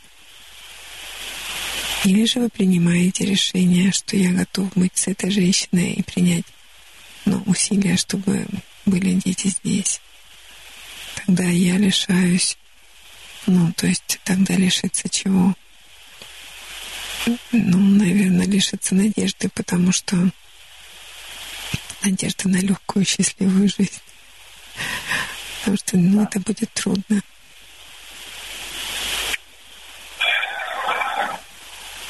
Себе это ребенком это будет невыносимо. Еще раз ее-то ребенком это будет вдвойне невыносимо. Да. Со старшим?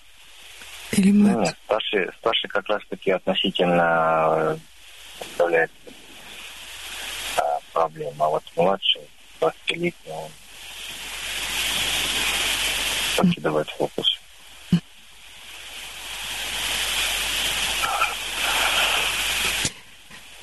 Ну так вот, а, чтобы сделать выбор, надо ну, быть готовым лишиться комфорта, спокойствия.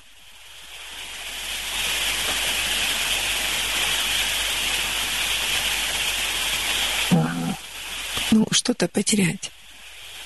В первом случае потерять привлекательного партнера, во втором потерять надежды на легкую, счастливую жизнь. Хотя, честно говоря, никакая жизнь особенно счастливой не бывает. Да.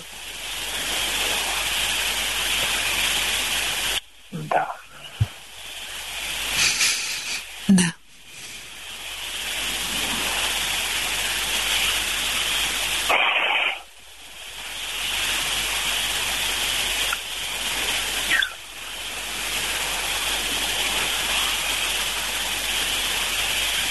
А есть а, кто-то, кто вам нравится так издалека?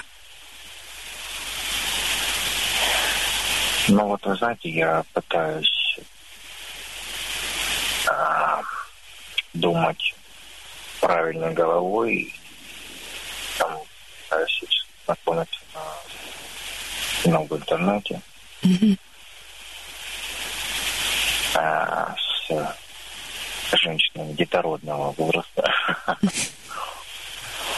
Но, к сожалению, как это часто бывает, э, не совпадает. А, те, кого выбирают, да, и нравится, не находят отклика. То есть как-то штабелями не ложатся девушки, передо мной не говорят, выбирай меня, а вот те, кто нравится, как-то отмалчиваются. Такой, такой вот еще есть.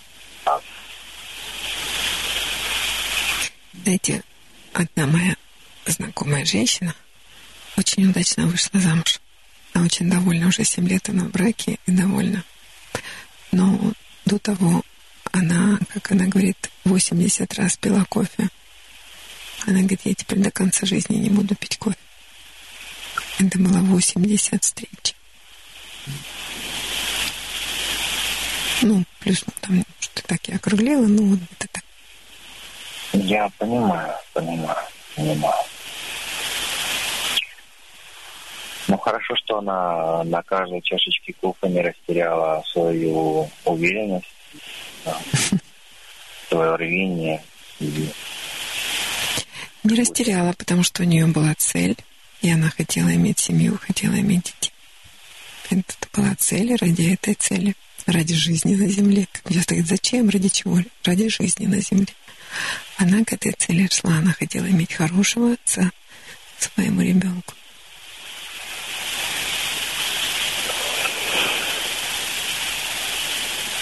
Ну, значит, значит, значит, по-хорошему надо приготовиться много, много пить кофе. Да, но я вас сразу хочу предупредить, что после этого кофе те другие будут казаться вам немного пресными.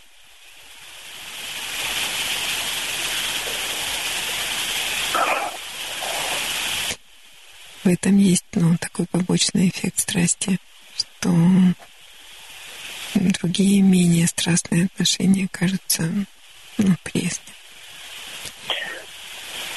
Да, да, я вас понимаю прекрасно. И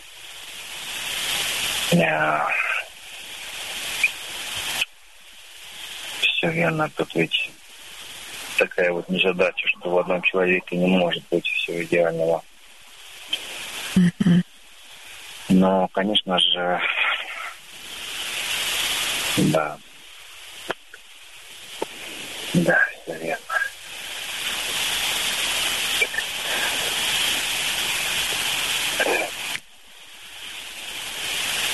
Вот это забавно, если бы в моей бывшей супруге была та женственность а, от нынешней женщины, а нынешний бы партнерша дать, то, ну, наверное, ну, какую-то искорку и меня знаю, заботу. Вот это был бы, конечно, идеальный вариант. Ага. Так не бывает. Всегда от чего-то придется отказываться, чего-то придется лишаться. Иначе выбор затянется, вот эта неготовность лишиться затянется долго. До тех пор, пока вы сами уже детородные свойства можете утратить. Ну да.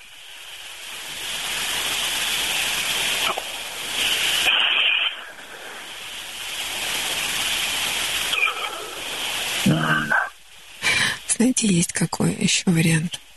Все-таки, ну, рассматривать тех, тех женщин, которые вас выбирают. Ну, к сожалению,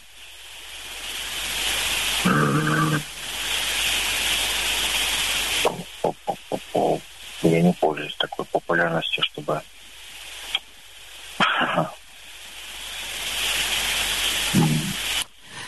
Ну, вы сказали вот это слово «штабелями не ложатся». Понятно, но вам же не нужен штабель, вам же нужна одна, ну, одной вполне хватит. Ну да, конечно, только вот э, в ближайшее время это была женщина немногим моложе, mm-hmm. 45 лет, но это было как, э, как вам сказать, я пытался порвать порвать эту страсть нынешнюю. И думал, что клин клина вышибают. Но изначально, конечно, понимал, что это какие-то тоже такие же ошибочные отношения. Это то же самое, в общем, из огня до полымя. Но так оно и оказалось. А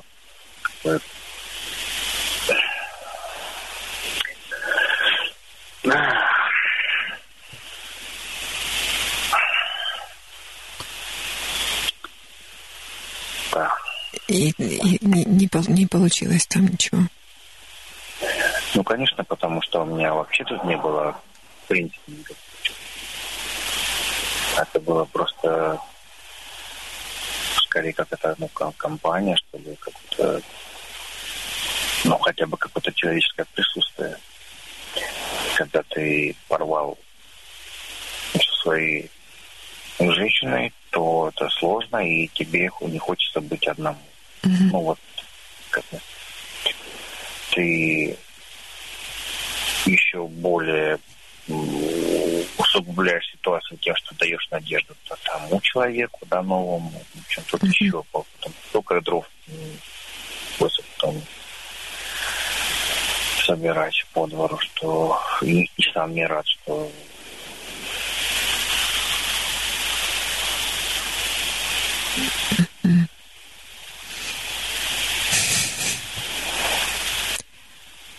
Хорошо, это был первый опыт. Значит, можно продолжать все равно обращать внимание на тех, кто выбирает вас.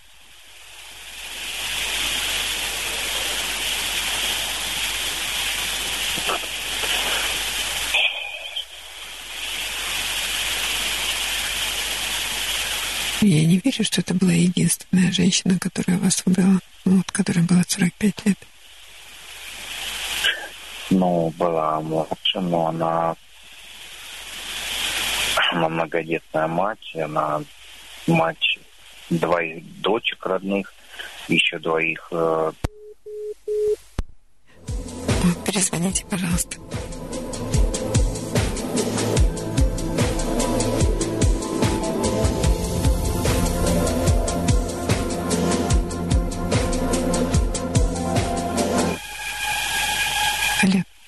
А, да. Ну, э, тоже там тоже не, не, ну, не тот немножко вариант. То есть... Слушайте, как-то многодетная мать увидела, видимо, увидела, ну, наш человек опытный, вас хорошего отца. Ну, если она вас выбрала. Но, знаете,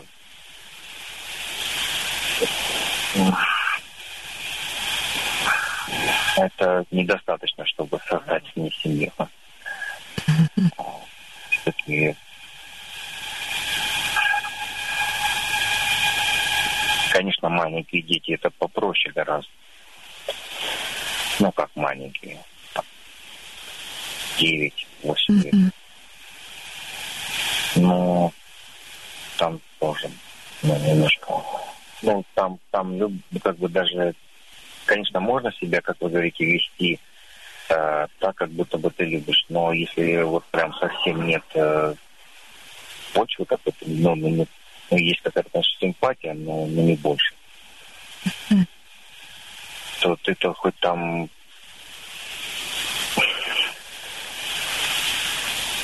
Да нет, здесь дело не в количестве симпатии, а в страхе перед трудностями. Это трудно.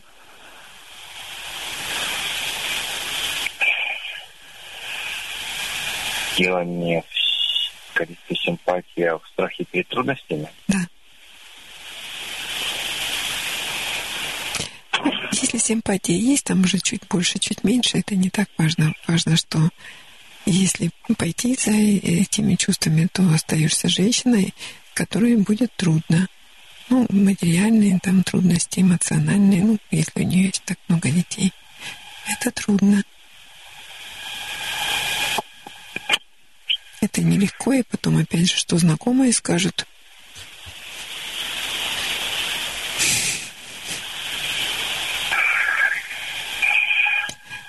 Я не замечаю у вас ну, вот такой способности противостоять а, ну, общественному мнению. Да нет, Ренат я думаю, что способны. Нет. Ну, пусть там не влияло. Угу. Ну, тогда легче.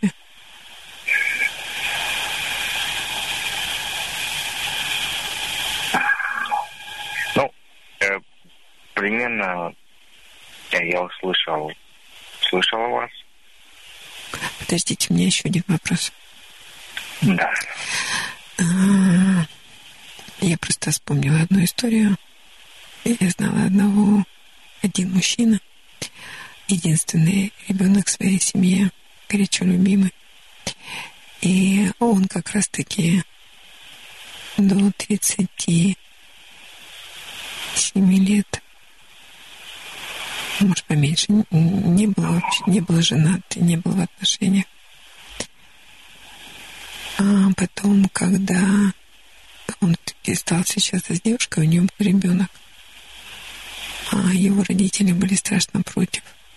Но они считали, что их сын достоин лучшего. Они сильно боролись и протестовали, и он тоже как-то вот сомневался. А потом выяснилось, что он не может иметь детей. И этот ребенок оказался очень кстати. А вы проверяли свое здоровье? Как у вас с этой функцией обстоит?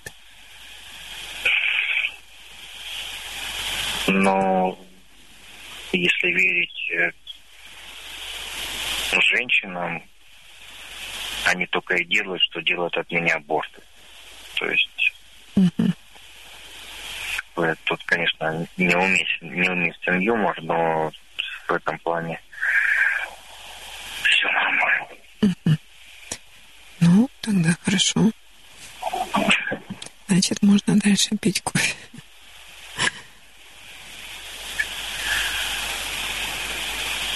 Да, ну... Да.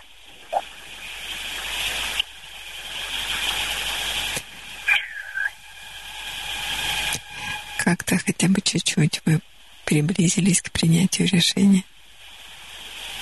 Ну, есть вот эмоциональная и логическая. Логика ты понимаешь, конечно же, что куда тебе нужно идти. А как вы говорите, от чего-то отказаться тоже очень сложно. И причем ведь отказываешься не там, от куска пирога, а от чего-то очень действительно такого, что привязывает, блин, сильно. Это сложно. Сложно, но возможно. У вас сейчас ну, выбор на такой перекресток. Вас все равно жизнь заставит принять решение. Даст пинка. Ну, можно подождать пинка.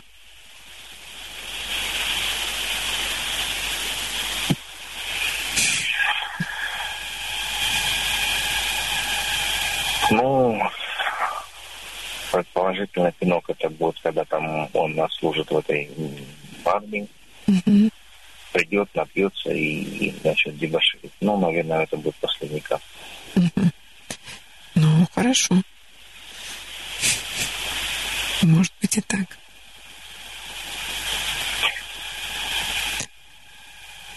Вы Знаете, как а- а лучше ужасный конец, чем ужас без конца. Это, может быть, будет ужасный конец этим ну, тяжелым отношениям.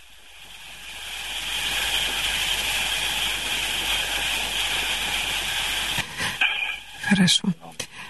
Но я думаю, что... Ну, я надеюсь, я верю, что вы найдете в себе мужество отказаться и лишиться ради жизни на земле.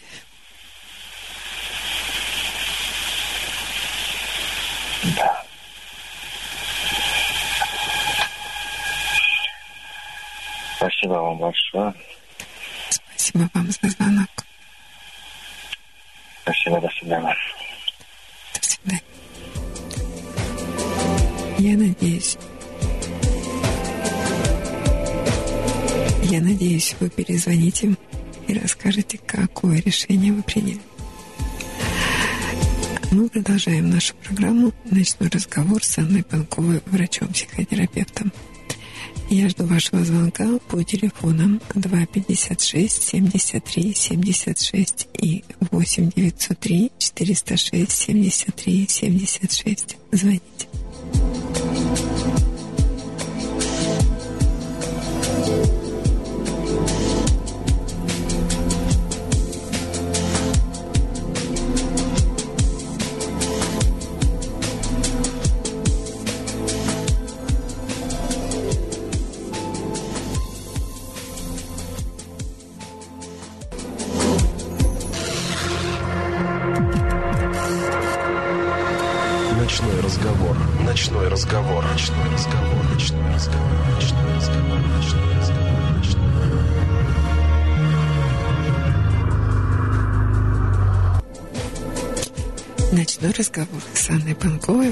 Врачом-психотерапевтом, продолжает свою работу.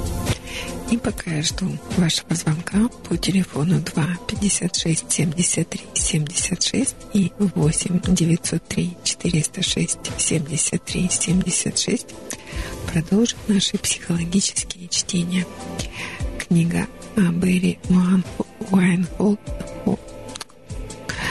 Ух уж эти английские фамилии Уан Уайн Холда. Освобождение от созависимости.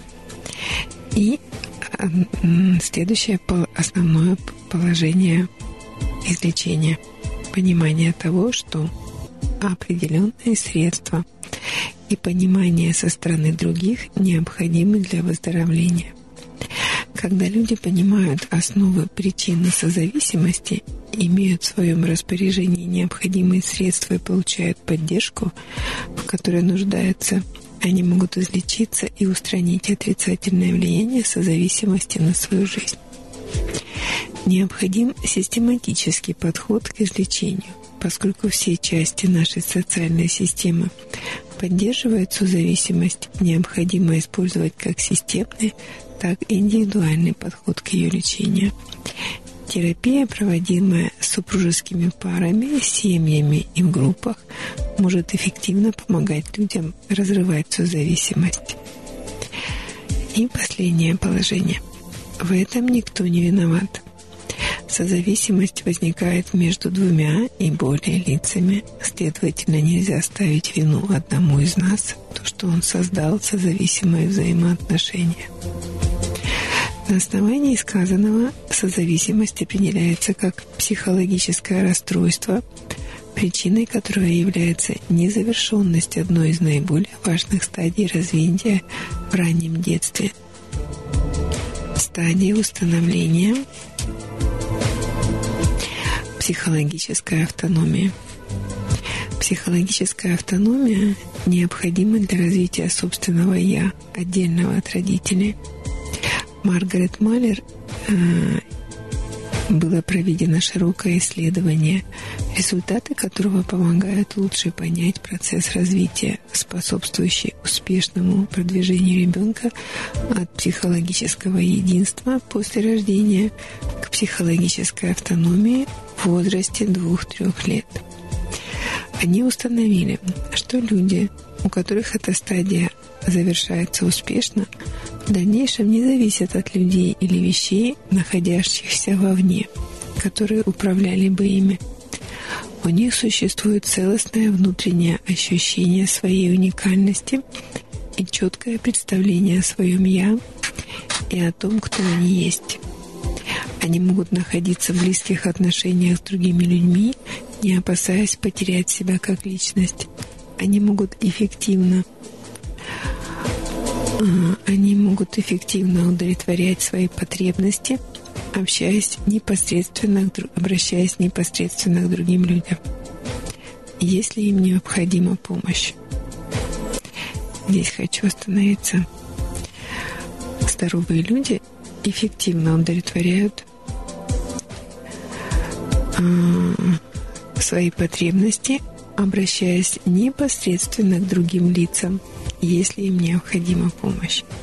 Это еще раз о том, что не манипуляции, не вымораживание, не угрозы и требования, а просьба. Если тебе что-то нужно, попроси об этом прямо. Это качество зрелого человека.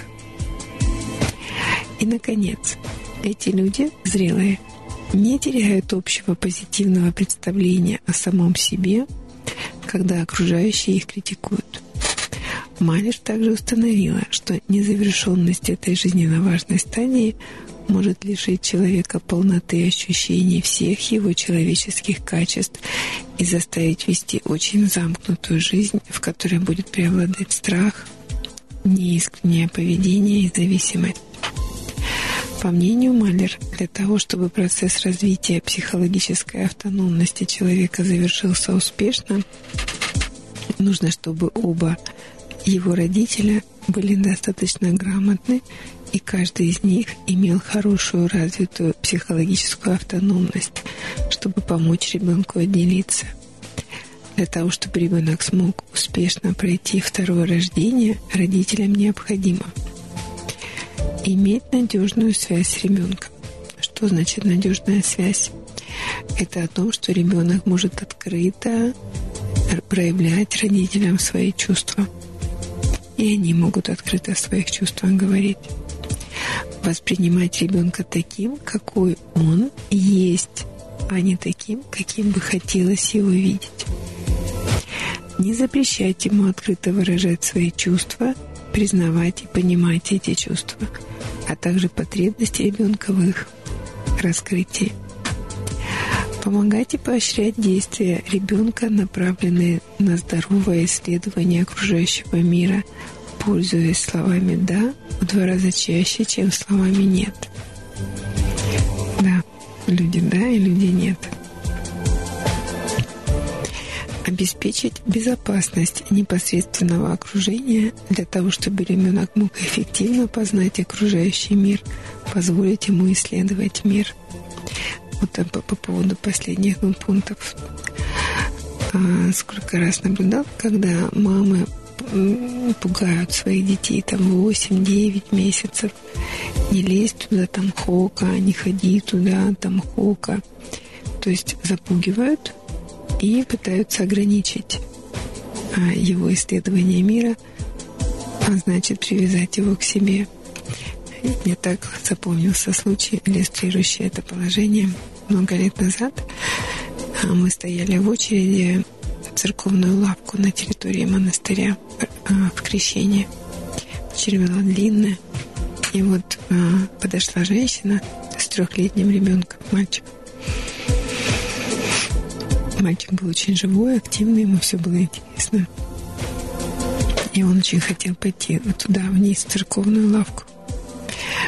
Но очередь была большая, а он все время рвался. И мама ему говорила, не ходи туда, там хока. Не ходи туда, там люди.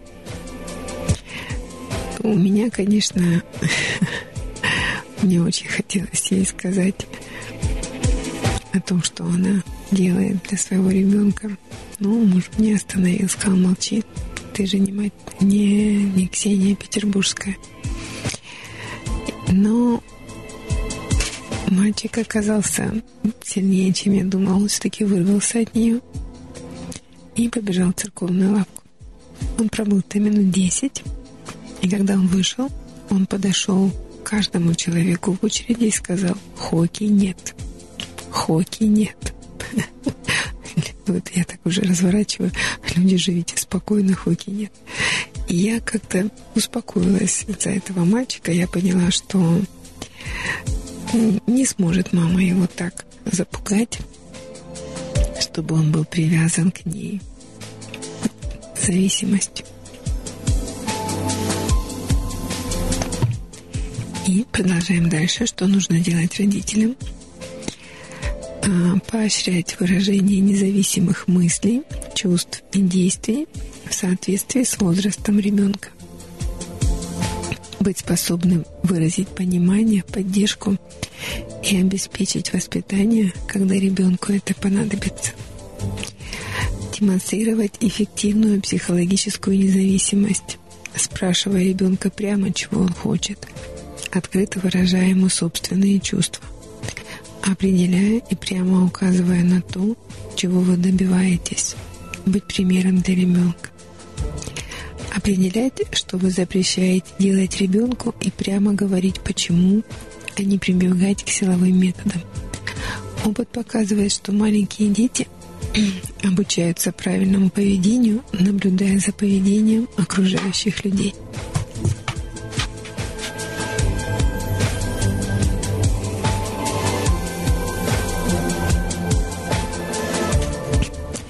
Мы уже много раз говорили о том, что воспитание детей на раннем этапе – это подражание, это имприт. И можно сколько угодно говорить, но дети смотрят на то, что мы делаем, и они это повторяют. А теперь, ну, я когда решила, что я, что я самое большое могу сделать для того, чтобы мои дети не употребляли алкоголь и не курили, это не употреблять саму и не курить. Это все, что я могла. А, итак, характеристики созависимости.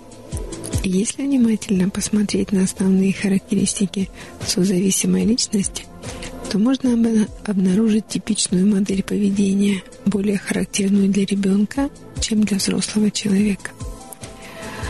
Вот перечень общих характеристик созависимости. При чтении этого перечня надо отметить те пункты, которые присущи вам. Отметьте также, сколько характеристик вы связываете с детьми двух-трех лет. Итак, вы зави... если вы зависимы, то не способны отличить свои мысли и чувства от мыслей и чувств других. Вы думаете и испытываете ответственность за других людей. Неспособность отличить свои мысли и чувства от мыслей и чувств других. Вы думаете и испытываете ответственность за других людей.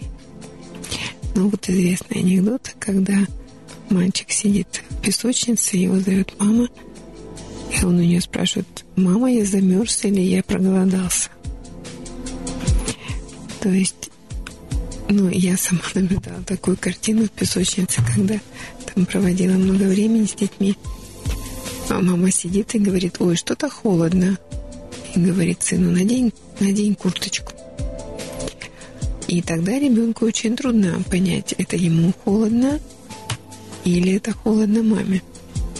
Но на всякий случай он ее послушается и будет не будет сам отличать свои мысли и чувства от других людей, а, а будет руководствоваться ими.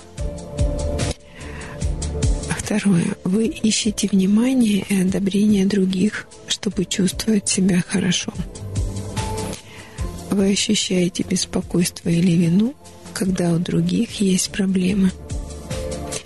Вы делаете все, чтобы угодить другим, даже когда вам этого не хочется. Не знаете, чего вы хотите или в чем нуждаетесь. Возлагаете на других определение ваших желаний и потребностей. Верите в то, что другим виднее, чем вам, что для вас лучше. Злитесь или падаете духом, когда дела идут не так, как вам хотелось бы. Концентрируйте всю свою энергию на других людях, на их счастье. Пытайтесь доказать другим, что вы достаточно хороши, чтобы вас любить. Не верите, что жизнь может сама заботиться о себе. Верите, что любую, любому человеку можно доверять. Идеализируйте других – и разочаровываетесь, когда они живут не так, как вы надеялись. Когда одна девушка, мы с ней беседовали, в процессе беседы как-то что-то прозвучало, жареная картошка. Она так удивилась, вы едите жареную картошку? Таким тоном, как будто вы курите марихуану. Я говорю, да. Она говорит, может, вы еще и майонез едите? Рием. Откуда такое удивление? Она говорит, ну вы же такая правильная. Я вас так идеализировала. Но это детская черта. Идеализировать того, кто тебя учит. Следующий э, симптом зависимости. Вы хнычете или дуетесь, чтобы получить то, что хотите. Ну, скорее дуетесь. Вы чувствуете, что другие вас не ценят и не замечают. Вините себя, когда дела идут плохо. Думаете, что вы недостаточно хороши. Испытываете страх быть отвергнутым другими. Живете так, как будто вы жертва обстоятельств. Боитесь ошибаться. Желание, э, желаете больше нравиться другим и хотите, чтобы они вас больше любили – Пытайтесь не предъявлять требований к другим. Боитесь выразить свои истинные чувства и страх быть отвергнутым. Позволяете другим обижать вас. Не пытаетесь щадить себя. Не доверяете себе и, и принятым вами решениям. Испытываете трудность наедине с собой – Делаете вид, что с вами ничего плохого не происходит, даже если это не так. Все время находите себе занятия, чтобы отвлечься от мыслей. Ничего ни от кого не хотите. Видите все или черным, или белым свете. Для вас или все хорошо, или плохо. Лжете, чтобы защитить или выгородить людей, которых вы любите испытываете сильный испуг, обиду или злость, но пытаетесь не показывать этого. Находите, что быть близким с другими трудно. Полагаете, что спонтанно развиваться и действовать трудно. Постоянно ощущаете беспокойство, не зная почему чувствуете себя вынужденными работать, есть, пить или заниматься сексом даже тогда, когда все это не доставляет вам никакого удовольствия. Беспокоитесь, что вас могут бросить. Чувствуете себя погрязшим во взаимоотношениях. Чувствуете, что вам нужно принуждать, манипулировать, просить или подкупать других, чтобы получить то, что вы хотите – Плачете, чтобы получить то, что вы хотите. А, чувствуете, что вы руководствуетесь чувствами других. Боитесь собственного мнения и гнева. Чувствуете себя бессильным изменить свое положение или добиться изменений в себе.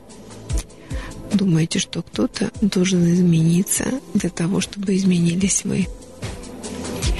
Кто-то однажды сказал, вы узнаете о том, что вы зависимый человек, тогда, когда, умирая, обнаружите, что перед вами промелькнет не ваша собственная, а чья-то чужая жизнь. Характеристика созависимости отражает внешний взгляд на жизнь, как на какое-то важное русло.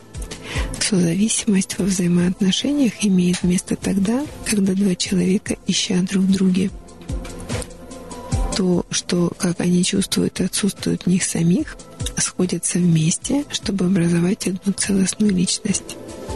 Каждый из них чувствует, что не в состоянии полностью реализовать свои возможности без помощи другого. Это как раз то, что мешает личностному росту и развитию. Со временем один из двух, тот, который взрослеет, умирая, отсутствие информации о причине созависимости или средствах психологической поддержки, необходимых для разрушения данной модели. Как правило, приводит такого человека к неудаче, и он снова попадает в созависимую связь. Ну, вот пока остановимся сегодня на этом. Но еще есть время для звонка. Если вы слушаете, но откладываете, или откладываете и не слушаете, звоните. Еще есть время.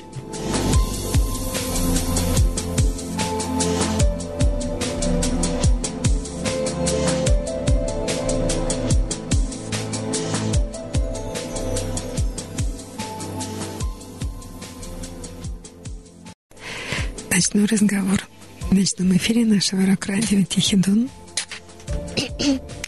завершает сегодня свою работу. Спасибо тем, кто слушал. Спасибо тем, кто звонил. Спасибо вам, Ваня. До следующей программы, подскажу, она будет у нас 18 августа. До 18 августа. До свидания. В ночь с пятницы на субботу мы должны прекратить наши э, отношения. Я говорю, а почему? Он говорит, а мне с тобой плохо. В эфире «Ночной разговор». У меня есть одна подружка. В последнее время мы как бы стали с ней меньше общаться, не потому что я такая плоха, а потому что она эгоистка. Все то, что не услышишь днем, все то, что можно сказать ночью в прямом эфире. Очень быстро влюбляться в девушек не стоит. Из-за этого потом возникает очень много проблем. Всю ночь с вами врач-психотерапевт Анна Панкова. Программа выходит в первую и третью пятницу с 23 часов. Заказать песню, передать привет, принять участие в розыгрыше вы можете в нашем ростовском эфире с 11 до 12 по субботам.